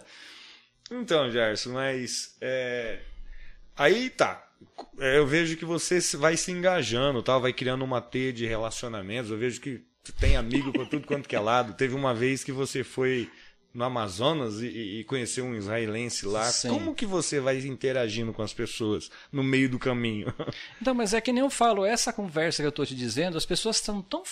Como é que eu posso dizer? É, não julgando-as, mas tão focadas no que está aí. Quando você começa a falar essas coisas, você desperta ah, algum tipo, né? Eu estive em São Paulo, né? Esse final de semana passado. E aí eu fui jantar. Cheguei num- numa lanchonete, lá tem tipo meio, parece um bar, assim, uma lanchonetezinha, né? Sentei, nesse tinha um rapaz de Sergipe. Aí começou a falar algumas coisas, entrei nessa vertente meio ambiente e já conversei uns 40 minutos. E são coisas que ao mesmo tempo são simples, mas desperta nas pessoas esse questionamento. Porque muitas coisas, como eu falei do vira-lata aí, né? Tem muita coisa que as pessoas estão fazendo porque viu alguém fazer, mas não questionou por que que se fazem, né? Há situações hoje aí que é engraçado. Você fala, nossa, eu, eu fazia isso lá atrás. É que as pessoas não param para verificar isso. Só que nós estamos no piloto automático em muitas coisas. ah, por que você faz isso? Ah, porque me ensinaram que é Ou assim. porque é assim que faz, né? E aí se você for verificar, as pessoas estão no piloto automático por quê? Aí vem o outro lado. Não tem mais um tempo para parar, conversar. Hoje o mundo ficou nessa de rede social. O Brasil, aí eu vou falar sempre de números, né? Que eu gosto muito de ler, estudar. O Brasil é o país que mais perde tempo com rede social. O brasileiro fica 6, 7 horas na rede social por dia Por dia. por dia. Então, o que eu sempre falo quando vou dar palestra adolescente, falo, não estou falando para parar. Eu digo para tirar uma horinha. Uma horinha por dia, 360 horas no ano, dá uma pós-graduação. Para quem é estudado sabe do que eu estou falando. Uma pós-graduação são 360 horas. Você faz uma especialização de alguma coisa científica em um ano, com uma hora por dia. Uma hora por dia. Só que você vai perguntar, não tem nessa hora. Só que o cara joga 3, 4 horas, rede social mais duas, três, e Instagram, e postando foto, e como eu falei, a vida está passando. É isso que você falou é interessante. É, em uma ocasião fui para uma praia e teve uma cena que me marcou.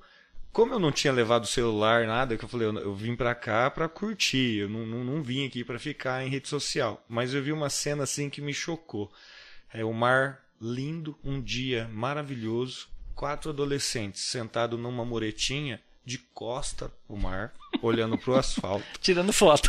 Om- Não, pior, Gerson. Eles estavam ombro a ombro, sem se conversar, olhando para o celular. Aquilo eu olhei assim e falei, cara, me explica isso. Você andar não sei quantos quilômetros para vir num lugar desse, para ficar de costa para o mar, olhando para o celular. É, é, falei, cara, é, não tem como. Alguém fez uma pergunta aí, gente? Não, não, tô vendo a Amália de Pernambuco que eu te falei lá. Ah. Amália, boa noite, manda um abração para todo mundo, tô com saudade de vocês, viu? A Amália acabou de, de colocar aqui. Que...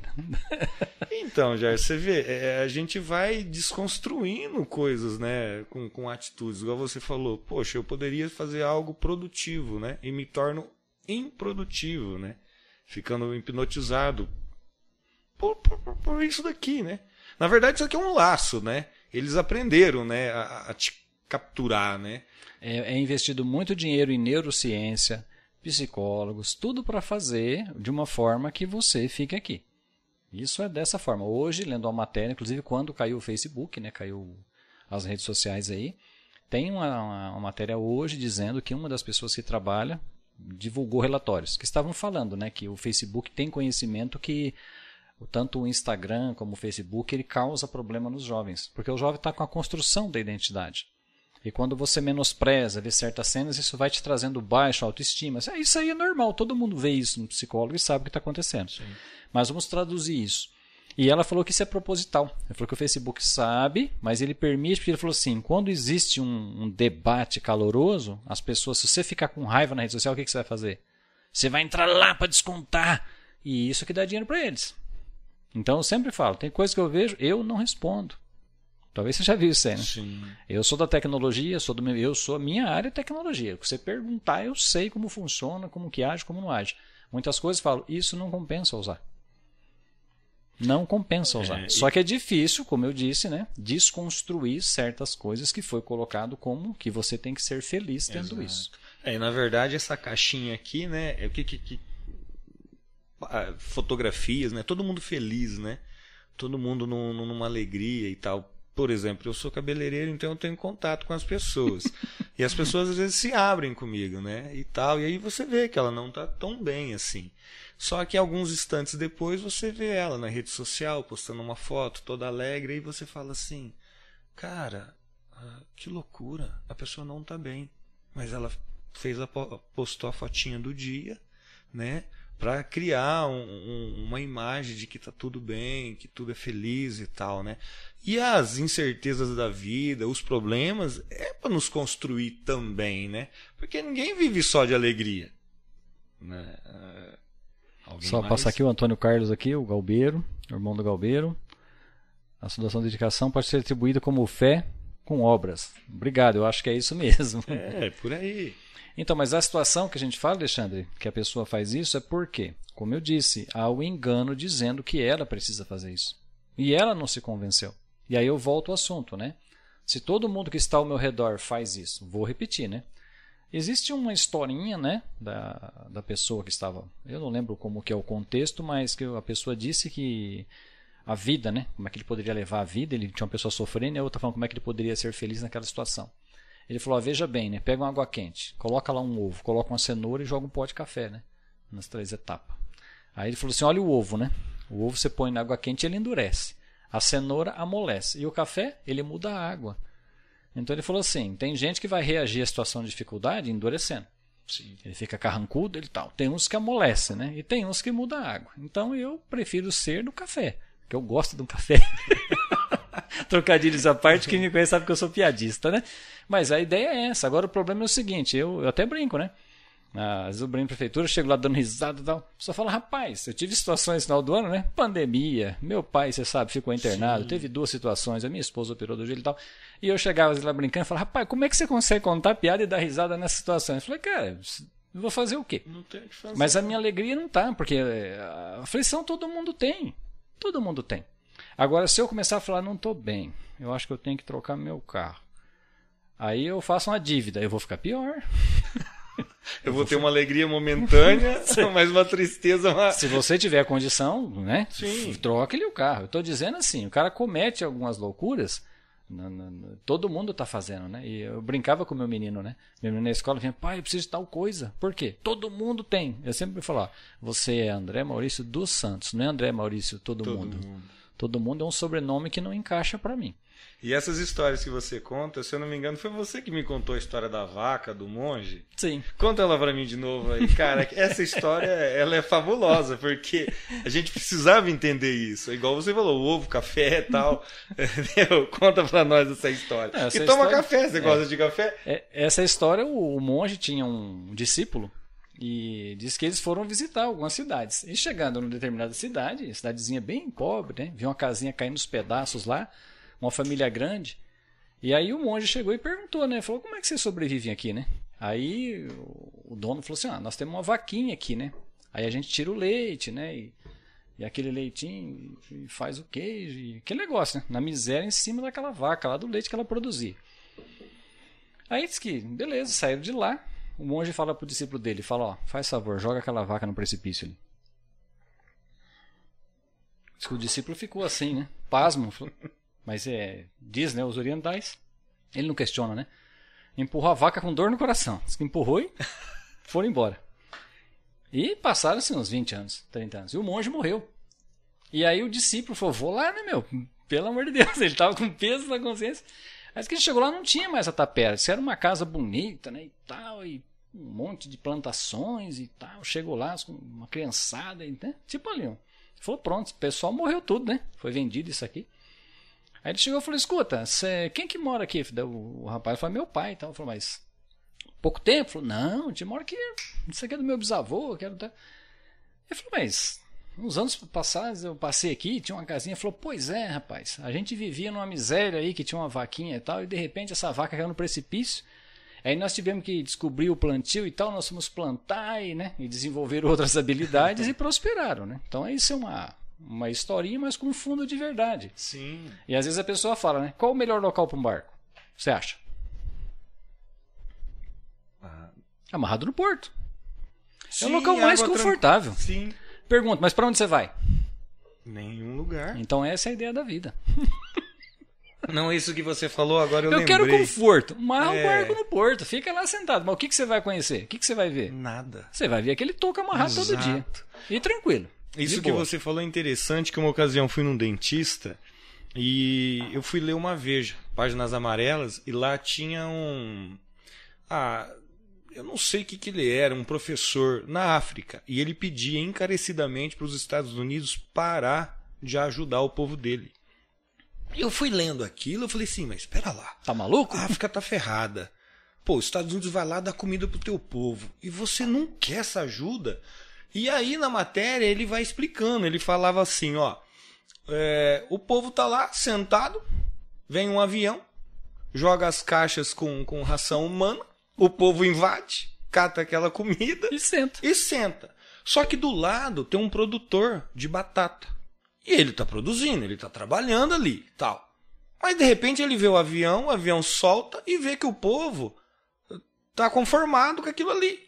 E ele não consegue vender a batata dele. Por que não consegue vender? Porque o povo não quer comprar, o povo não está fazendo nada. O povo fica ali aguardando aquela, aquela comida do céu. E ele falou assim que no próximo ano aquele, é, aquele agricultor vai deixar de plantar a batata. Então ele falou assim: pare de alimentar o meu povo para que o meu povo é, saia. Consiga, saia prossiga. de conforto. É, né? ele falou o quê? Empurra, empurra a vaquinha do meu povo entendeu? Para ele sair disso, entendeu? É, Sim. é por aí. Você, vamos lá, é, você foi engajado lá no, no projeto do PET, no reciclável da, da, tecnologia. Que mais projeto você fez aí? Então, mas como eu falei, eu sempre me envolvo com alguma coisa que precisa de ajuda. Isso não tem, né? O Sérgio Masson, Manson, eu sou uhum. o Sérgio, desculpa o teu sobrenome, que para pronunciar é difícil. Na prefeitura tem o Cine, né? Inclusive. E o Cine tem algumas situações lá que é, ela é um híbrido, né? Estado, porque a RG, a internet é da Celepar, ela é um híbrido o serviço. E tem que funcionar pelo município, né? Então não é fácil, foi umas situações lá. Então, tipo assim, a TI, quando tem problemas no Cine, teoricamente é o que resolve. Eu até brinco, né? Às vezes eu tô de folga, passo por lá para dar um bom dia, né? Eu tô falando, oh, cara, foi bom, eu até brinco. Um dia eu chego no local e falo, ó, o Brasil que eu quero pro futuro é aquele um que eu chego e ninguém fala, nossa, que bom que você chegou aqui, porque tem um problema de informática. Então, o cine são algumas coisas que eu faço voluntariamente. Mas só que, é, que nem eu falei, Alexandre, eu não gosto de ficar citando isso, senão acaba trazendo um, um ego pessoal que não é o. Não, fato. mas não é ego. Essas ações, as pessoas que estão nos assistindo, eu quero que elas se é, tenham isso como exemplo, entendeu? No que ela é, é, é, pode estar se engajando. Né? Não é à toa que eu te chamei, porque eu sei que você é um homem que se engaja em várias frentes, entendeu? Então o objetivo do canal é o quê? É podcast restaura a ação. Então, qual que é o nosso objetivo nisso? É restaurar a ação do povo. Né? Que o povo saia da inércia, saia do sofá, olhe para o seu vizinho, cara, é, se, é, se prontifique, entendeu? Então a, a ideia é essa. É, né, vamos lá, um exemplo aqui, te interrompendo um pouco aqui. É, um dia eu fui varrer a frente do meu quintal, da, da, da minha casa. E a frente da casa do, do vizinho estava muito suja. E aí eu vi assim, Alexandre, varre ali. Eu falei, eu, não. Pô, o cara tem todo o tempo do mundo e não vai varrer aquilo ali? Mas o vento vai bater ali e vai sujar o seu lado novamente. Seja inteligente. Já, já tá varrendo o seu. Varro do vizinho. Cara, aí eu peguei lá, fui varrer e tal. Papo. Cara, depois que eu tive o trabalho, que ensaquei o lixo, que tava tudo limpinho, uma satisfação de olhar e falar assim, cara, que legal. O vizinho não precisa nem saber que fui eu que varri. Ele não precisa saber. Mas eu me mobilizar a fazer coisas. Ó, oh, alguém cortou minha fila. Não tem problema. Cedo meu lugar para ele.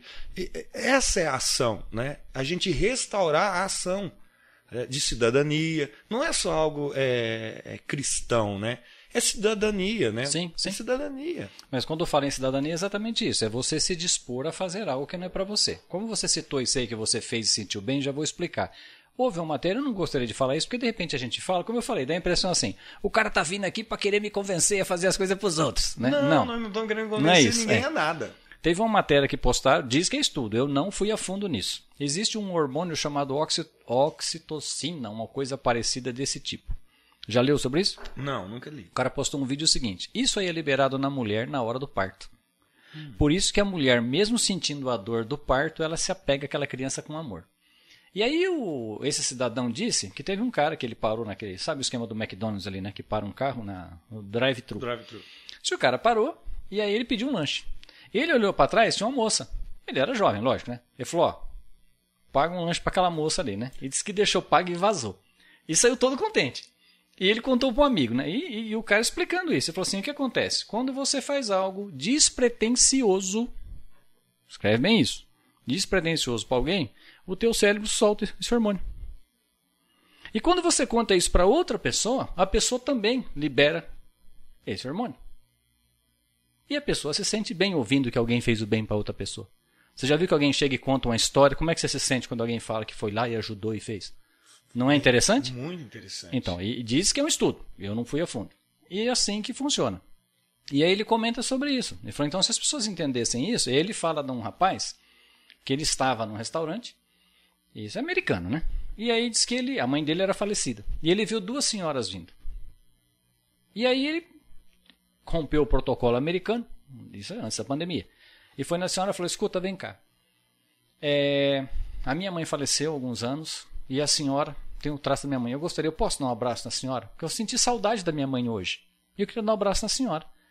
Aí disse que a mulher chegou, disse que ele começou a abraçar, disse que a mulher deu um aperto e começou a chorar, porque ela também tinha perdido um filho num acidente. Hum. Aí você vê, eu conto essa história, quem escuta não, não é bom, não é claro. legal. O que, que é isso? Dizem que é um hormônio chamado oxitocina, se não me engano, que é liberado, que você se sente bem.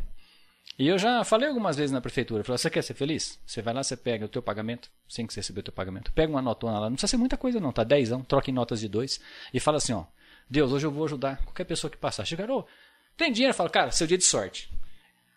Doa 10 reais em notas de dois, cinco pessoas, faça isso você vai ver que o seu dia vai ser melhor. Não estou falando, faça a experiência e depois você mesmo tire a sua conclusão. É que a gente normalmente julga, né? O que, que ela vai fazer com aquele dinheiro. Mas né? vou falar, é o sistema. É o sistema que faz isso com a gente, né? Mas por isso que eu estou te falando. Eu tô, quero fazer despretensioso, eu não quero saber. Exato. É que a hora que você chega no mercado, você vê lá, como você disse, a pessoa lá se matando, você fala, vem cá, cata o um negócio, eu vou ajudar. Dá uma carona, para o carro ali e fala, por favor. Só que o mundo hoje está tão violento, está tão vamos falar para desgraçado aí, que as pessoas perderam essa boa vontade de fazer isso. Essa prática que você falou é interessante porque deve ter uns 15 dias eu vi uma psicóloga falando de uma historinha, segundo ela, não sei se procede, diz que na Itália isso é comum. É, tem um nome, não, não vou saber dizer como que é e tal, mas é, diz que é de praxe. Você vai numa padaria, toma um café e deixa um ou dois cafés pago para alguém. Tem pessoas que vão almoçar e deixam um almoço pago. E o dono do restaurante, na hora que vem alguém que, que, que, não tem condição de pagar pelo café ou por uma refeição, aquele almoço ou aquele café está pago. Eu fiquei impressionado. Falei, cara, se isso fosse tomando proporções maiores, é, você vê algo simples que vai fazer o bem para alguém. Né? Quanto custa você pagar uma xícara de café para alguém? É muito pouco. É muito pouco. Igual você falou, dois reais. Então, é... vou falar de projetos, né? Uhum. É, a Vivian, boa noite, Vivian, esposa do pastor Saulo, estava assistindo ali também. Né? Uma vez eu fiz um trabalho no Servim, um trabalho do, do, da, é, da Faculdade da Família. E aí eu fiz doações no Servim. Quando meu filho voltou de Cornélio, eu acho que você lembra disso. Eu falei assim, Lembro. assim, por cinco anos meu filho foi viajando para Cornélio e voltou sem nenhum acidente. Aí por um ano eu doei cesta básica. No fim eu renovei para mais um ano, que eu brinco, né? Então a gente faz as coisas, tem que ser com um período, né? Tomar cuidado também para não se propor uma coisa que você não consegue cumprir. Por que, que eu faço isso? Eu falo para as pessoas porque isso faz bem. Sim. Eu ajudo por quê? Porque isso faz bem. Agora, se você tem dúvida, faça um teste. Isso que eu estou te falando. Faça um teste. Prova as coisas. Quando alguém fala, será que isso é verdade? Faça o teste. Então, isso que você falou é verdade. É, e, as, e, eu acredito que até Deus vem tentar romper isso, né? É, é que foi essa estrutura que foi criada na gente, né? Sim. Eu lembro de uma ocasião, numa quinta-feira, eu trabalhei o dia todo é, e estava atrasado para vir no culto. Então catei meu dinheiro, coloquei na carteira e parti. Na volta, eu passei por uma senhora empurrando um carrinho e eu vi assim: dá o que você tem na carteira para ela. Cara, eu passei por ela e não dei. Aí, quando eu fui descendo assim, fiquei inquieto, a Mariana falou: "O que está acontecendo?" Eu falei: "Mariana, ó, eu acredito que eu ouvi para dar o que eu tenho na carteira para aquela senhora. E muito legal que a Mariana ela, ela topa de cara. Ela falou: por que você não parou já? Você é teimoso, hein? Aí eu tive o problema de voltar para encontrar a senhora. Cara, eu parei, não sei quanto que tinha, não, não posso dizer, pus a mão na carteira e dei para ela. Ela olhou para aquilo, entendeu? Ficou assim assustada, porque eu desci do carro e falei: Ó, oh, não vou fazer mal para a senhora, tá? E dei, não sei quanto eu dei, e eu vi nela, ela abandonou o carrinho e foi embora, entendeu? Cara, não sei quanto eu dei, mas aquela noite eu dormi muito bem, não me fez falta. Essas ações, né, igual você falou, ô oh, Alexandre, você está contando isso para é. para aparecer. Não, não é isso. É que essas historinhas sirvam de exemplo é, para uma sociedade melhor. Sim. Né? Para as pessoas olharem, ah, você. Não tem pessoas que falam assim, você é cristão? Você já não aconteceu isso? Porque elas acham que isso é só o cristão. Não é. Não é padrão, né? Não, é todo ser humano, todo cidadão, ele tem que ter as ações, né? Então é, é isso mesmo. É legal isso que você está dizendo. Então, mas é o que eu falo. Então, alguns projetos, né, como eu falei, eu não trato como projeto porque para mim é a minha vida, né? Uma coisa é quando a pessoa não vive e ele fala, né, eu tiro um tempo para fazer, isso é uhum. custoso, tal. Isso para mim é muito normal. É muito fácil para mim estar andando, ver alguém precisando de algo, né? Eu vou lá e ajudá-lo. Isso para mim é natural. Sim. Eu não vejo dificuldade nisso. Tem gente que tem essa dificuldade. E como eu falei, né? Isso é, isso é de cada um. Mas são as minhas experiências. Por isso que eu falo que a pessoa tem que buscar experiências. Senão ela vive só na conversa de outros. E como eu falei, conversa nós temos um monte de gente para levar a gente para tudo quanto é buraco. Sim. Que não vai levar a local algum, né? E né, no ano passado, ano atrasado, 2018 para 2019, a prefeitura passou por uma reestruturação da, da TI. Eu acredito que teve um movimento muito bom na parte da administração para melhorar essa parte de informática. E aí o que acontece, né? Havia uma situação que a, as unidades de saúde ia passar por uma mudança muito radical. E os servidores de Rolândia, muitos não têm conhecimento, porque não foi exigido nos concursos anteriores. O último concurso, até o que eu fiz em 2014, que eu entrei em 2015, mas o curso é 2014, não foi exigido informática. E hoje tudo é informática, tudo é, é baseado em computação. Inclusive essas prestações de contas. Você está vendo aí essa questão hoje da vacinação, você assina papelzinho, mas eles têm que lançar. Você pode ver que você pega no aplicativo hoje para sair o passaporte. Vai ter um passaporte da vacina. Hum, você baixa aquele aplicativo do SUS lá, já vai ter as vacinas, mas quem que digitou isso? O funcionário da saúde. Você tem que ter computador. For Sim. fazer a ligação ali no posto de saúde, para onde vai ter a vacina, tem que ter computador ligado à internet. É assim que funciona hoje, né? E aí o que acontece? Nesse momento, for fazer lá essa migração, e eu falei, olha, isso vai ter problema, porque nós temos uma grande quantidade na saúde. E eu me propus a dar palestras de informática para esse pessoal. E foi feito fora do expediente. Aí o pessoal fala, mas você vai largar o teu expediente? Fala assim, ó, funciona o seguinte, eu entendo de informática. Eu entendo. Sim. E eu quero ensinar. Se eu não ensinar, quem vai ensinar? Ninguém. Ninguém. Só que eu não tenho tempo no horário de expediente. Mas eu posso, uma tarde por semana, fazer grupos, uma tarde por semana. Serviço voluntário. Dentro do serviço público, Gerson? No seu trabalho? Sim. Sim. Aí eu não faria isso, Bom, esse é o mundo que você quer. eu quero um mundo que o cara chega ali no posto de saúde e seja bem rápido atendido, porque a pessoa sabe fazer o bom uso da informática. Se ele vai fazer o bom uso ou não, aí já é outro departamento. Sim, Mas a minha parte de passar o conhecimento e dizer, olha, e o que eu falei, né? Falei, olha, a palestra que eu vou dar para vocês não é para o trabalho, é para a vida de vocês. Vocês vão levar também para o trabalho mas é para a vida de vocês. Aprenda que daqui para frente a informática vai tomar conta, vocês, vai precisar, vocês vão precisar entender essa questão de senhas, guardar senhas. Você está vendo aí os golpes que tem? Sim, Por vários. conhecimentos básicos que as pessoas não têm. E eu sempre fiz trabalho voluntário dando aulas de conhecimento básico. Tem uma é? pergunta aqui para você, falar. Primeiro deixa eu falar aqui, ó. Renan, é verdade, cuidado com, fogo, com fogo amigo nas redes sociais. É fato isso. É, Van... Franciele faz só a minha prima. Ela está em 1 de maio, se não me engano. Né?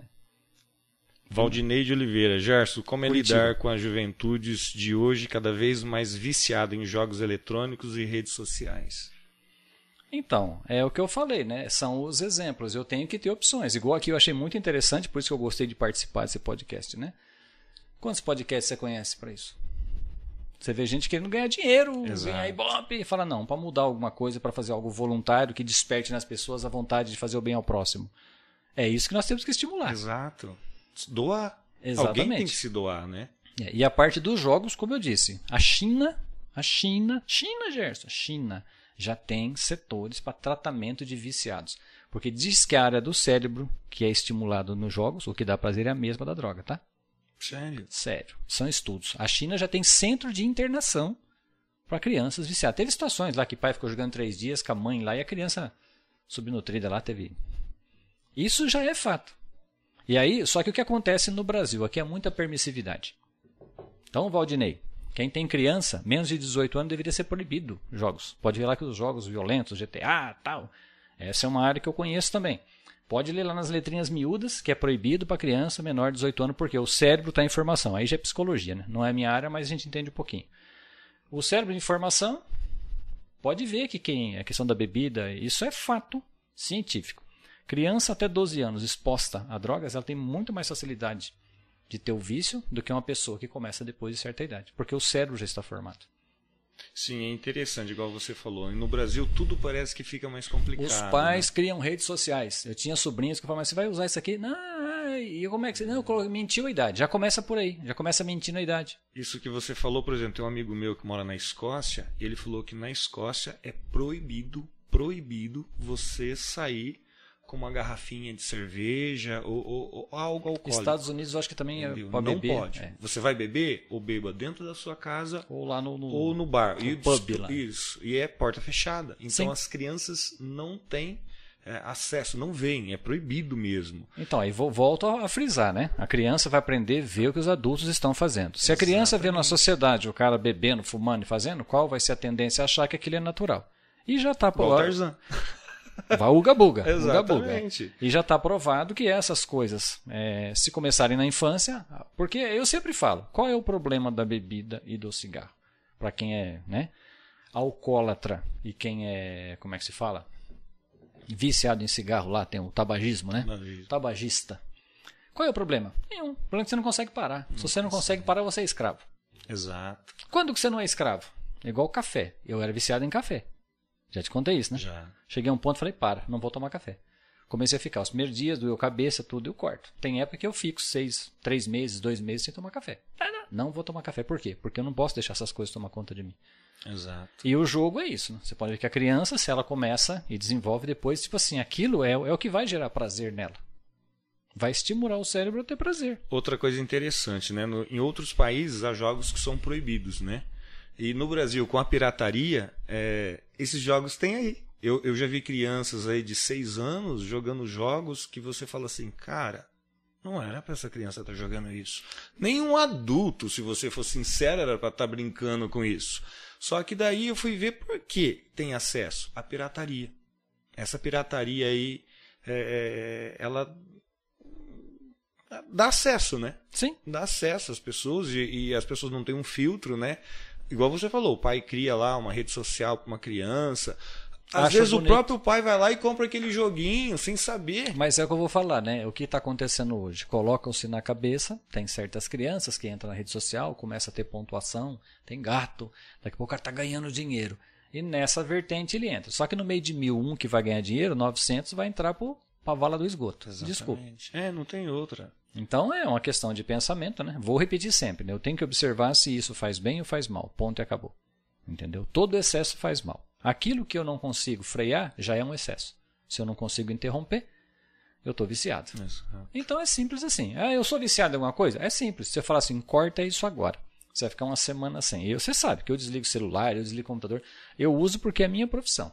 Gosto da tecnologia.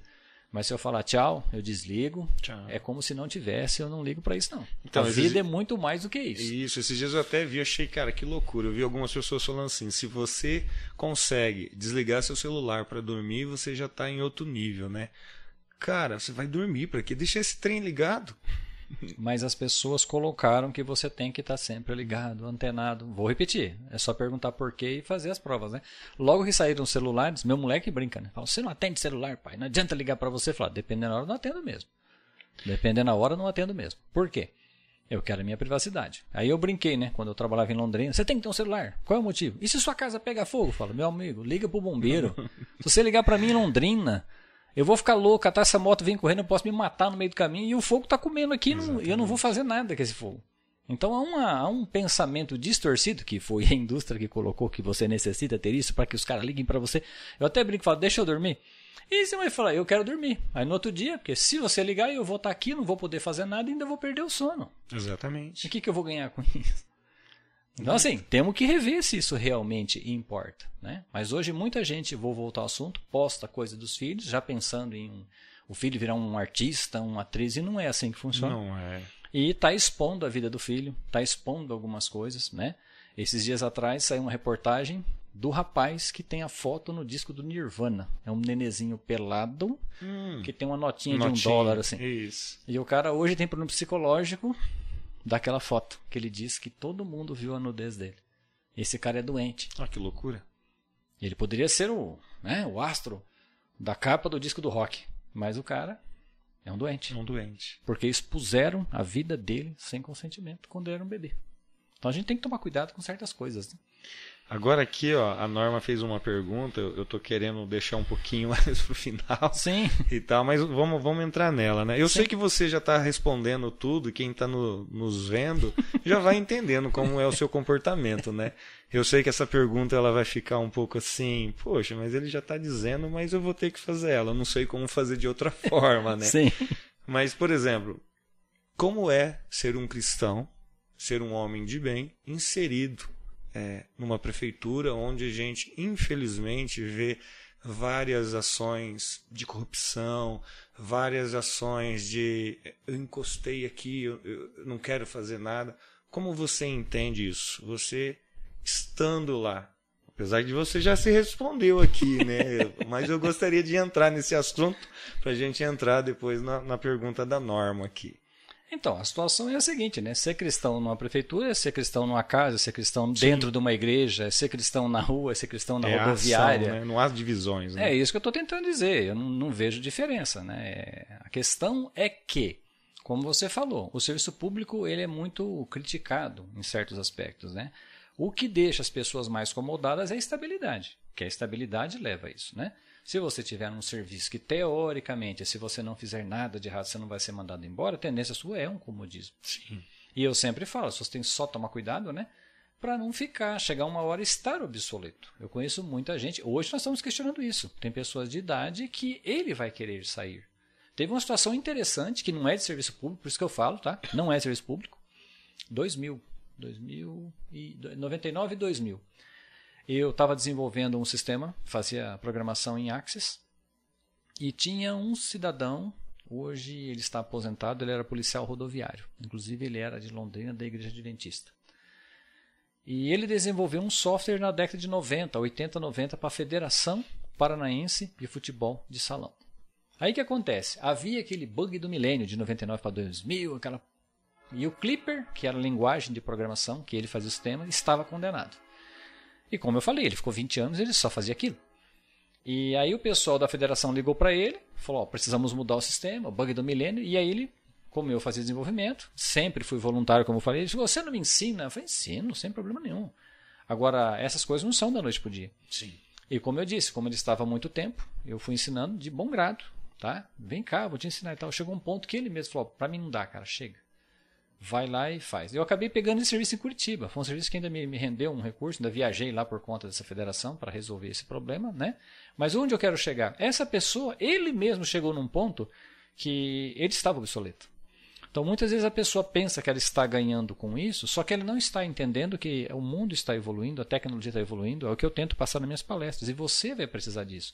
Você é um exemplo, né? Quando eu falei do Pix. Sim, exato. Então, as coisas estão mudando. Imagina que a pessoa fala, não, não quero, não quero. Até um ponto ele vai, mas vai chegar uma hora que aquela tecnologia que ele usa vai ser extinta. Vai ser extinta. É igual chegar hoje e falar assim, é, telefone sem fio. Telefone ninguém usa, mas o celular. Central PABX, quem que usa isso hoje? E tem Eu nem gente... sei o que é isso. Então, telefone de empresa para ligar os ramais. Ah, tá. Então, assim, é um ou outro local. Mas antigamente fazia curso, você fazia um curso. Eu mesmo estudei o, o tal do Telex, tá? Foi 10 anos que criou o Telex. Esquece, não precisa saber o que, que é. Nem quero. é um sistema de telecomunicação arcaico que tinha. Naquela época existiu por 10 anos. E quem só se dedicou àquilo e não aprendeu novas tecnologias? Fica obsoleto. E de repente todo aquele estudo né, andou acontecendo agora aí, né? Reforma trabalhista. Quem era advogado do direito trabalhista, se só fazia o direito trabalhista, imagina chegar hoje e falar: acabou o direito trabalhista, mudou a CLT. Todo aquele conhecimento agregado dele. Desaparece. Se você chegar hoje e falar assim: acabou o carro a combustão, vai vir um carro elétrico, você é um mecânico de motor a combustão.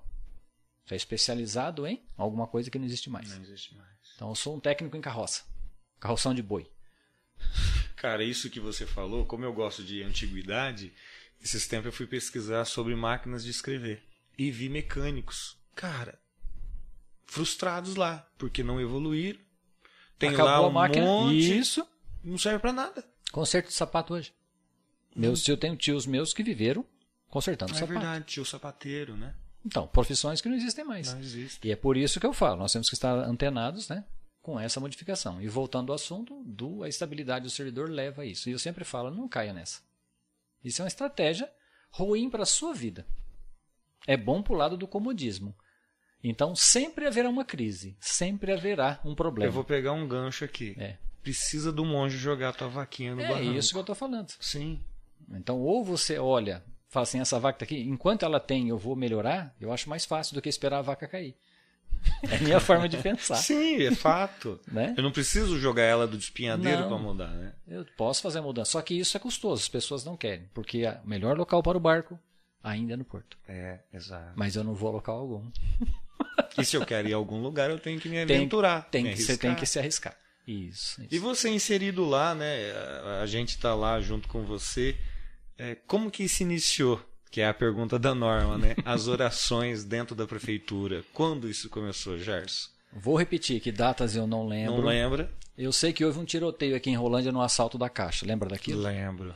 Uma semana e pouco antes daquilo, eu senti impelido a fazer orações em volta da prefeitura. E por cargas d'água, eu levantava seis, cinco e pouco da manhã para chegar ali seis horas, e eu dava sete voltas em volta da prefeitura, ungindo a porta da prefeitura, a porta do fórum, e quando eu passava pela Rua de Caxias, eu ungia a porta da Câmara. Coisa minha, com Deus. Isso não, né? E foi interessante, né, que já fazia tempo que isso veio despertar de mim para fazer isso, e eu estava protelando, até que foi aquela semana. Quando acabou, foi no domingo, na segunda-feira teve tiroteio. E foi interessante que não aconteceu nada com pessoas, que teve um ou outro, um, mas ninguém morreu. Houve um tiro num bandido que, por sua vez, os próprios comparsas mataram ele ali. Isso, deixou ele ali no, no perto do estádio. Do estádio, isso. É. Aí depois daquilo eu conversei com algumas pessoas dentro da prefeitura, né? diferentes religiões, diferentes, não é nada. Com... Eh, eu falei, olha, a gente precisa orar por isso aqui. E eu senti impelido. E eu me fiz um propósito de por um ano eu orar. Então, por um ano, né? E aí tem uma outra coisa também, tá, gente? Eu sempre falo assim, né? Uma coisa que eu aprendi também. É, quem é santo? É Deus. Nós somos pecadores. A gente somos justificados por Cristo, mas não somos pecadores. Sim. Somos maus. Vamos, vamos, ser sinceros. Se alguém pisa no meu calo, eu fico nervoso. Não, não tem acordo. Só que daí eu li, né? Na época eu sempre questionei isso, né? Como, aí você vê aquela pergunta, como ser um cristão dentro da prefeitura, se eu vejo aquelas coisas, eu estou envolvido com aquilo, dá a impressão que eu estou imundo, né? Vamos falar assim, eu estou imundo, estando no meio disso. E eu li que de vez em quando Deus falava assim, pro povo de Israel, ó, purifica o povo que eu vou descer lá. Aí eu aprendi isso, né? Então eu vou orar na segunda-feira, então domingo eu me restrijo de algumas coisas, seja do café, seja de qualquer coisa, seja de TV, seja de rede social, aquilo que você acha que pode estar atrapalhando a sua vida com Deus. E aí você se purifica. E aí toda segunda-feira a gente orava. Igual eu falei, tá? Às vezes orava com uma pessoa, com duas, porque Deus não está preocupado com quantidade. Até que ele diz, né? Quando você for orar, vai no seu quartinho lá. Não precisa fazer trupé não, que eu escuto do mesmo jeito. Então é a fé que eu tenho. E algumas coisas, sim, é, as pessoas dentro da prefeitura começaram a notar que coisas enroladas começaram a se desenrolar. Essa questão da informática. Nesse ano que eu falei, 2019, foi trocado o servidor, coisa que fazia seis anos. Rede de. A rede que ia integrar os setores, que já faziam quatro anos que a gente estava brigando, muitas coisas enroladas. E eu acredito que Deus interveio nessa situação. Né? Deus interveio nessa situação. E como eu falei, né? essa é a minha fé. Essa é a minha fé. Eu acredito que Deus quer fazer muito mais. Só que para isso ele tem que ter alguém disposto. E aí vem a história, né?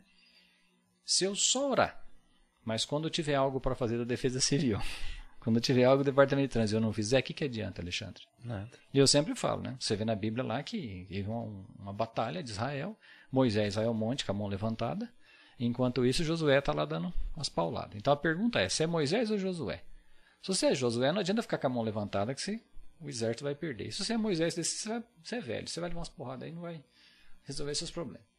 Então a ideia é você saber a sua posição, né? E isso é pessoal, como eu digo, né? Muitas vezes a pessoa tenta, ou ela pensa, ou ela sente, e ela não. acaba não entendendo. A gente tem que ter um pouco de sabedoria sobre isso, né?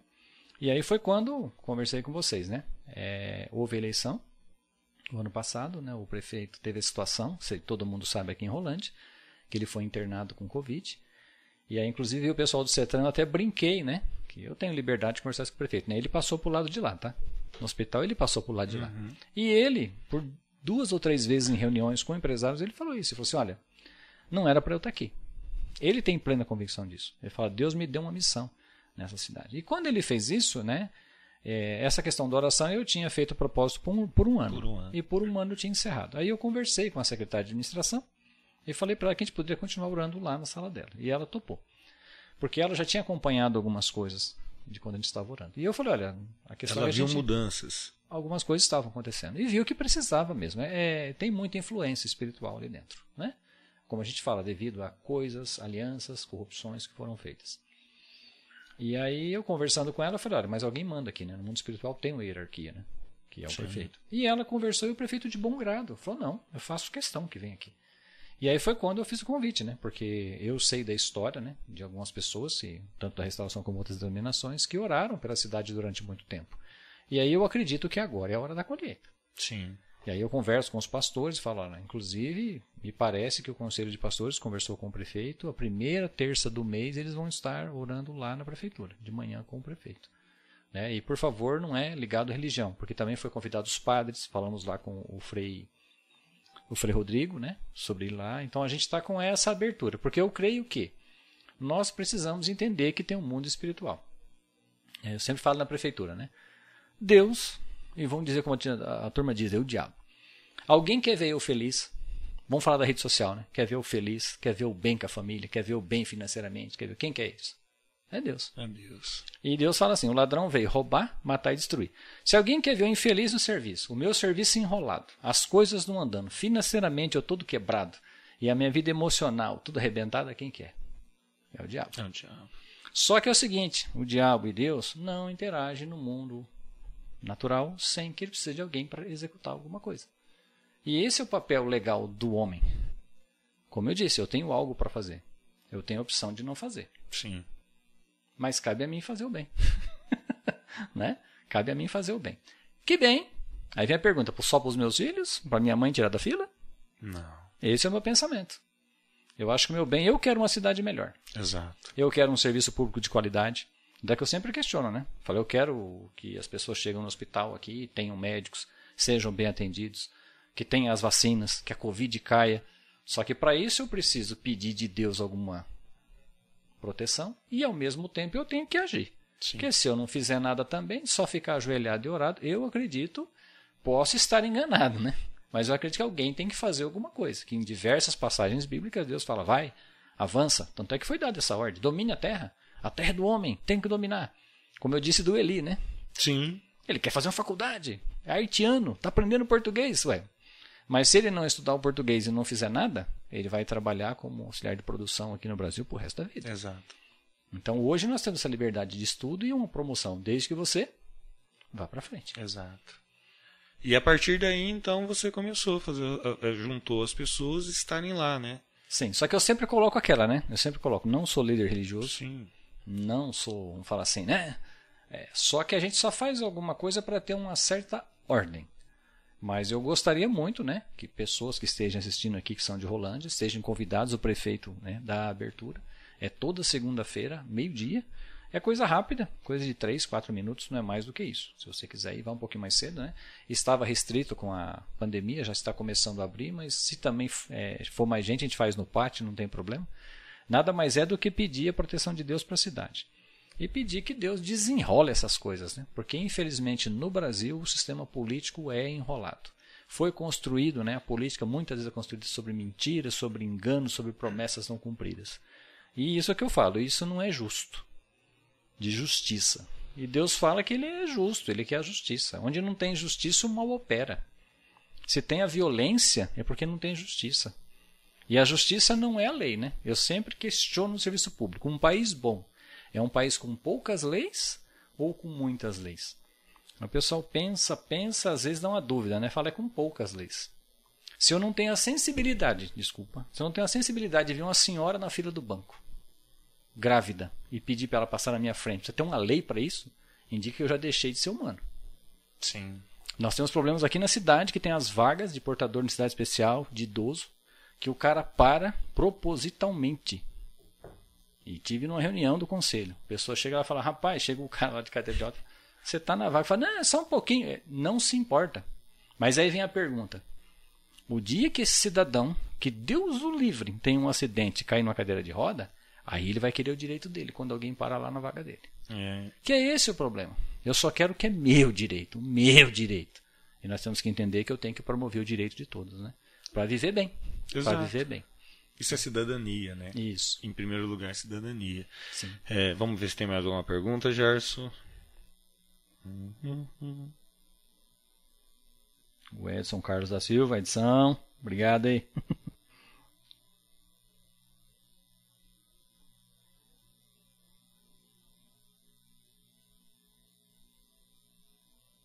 Deixa eu ver aqui, mais uma. Deixa eu ver. Uh... Aqui, Edson está dizendo: ó, ser cristão na prefeitura é ser diferente da maioria.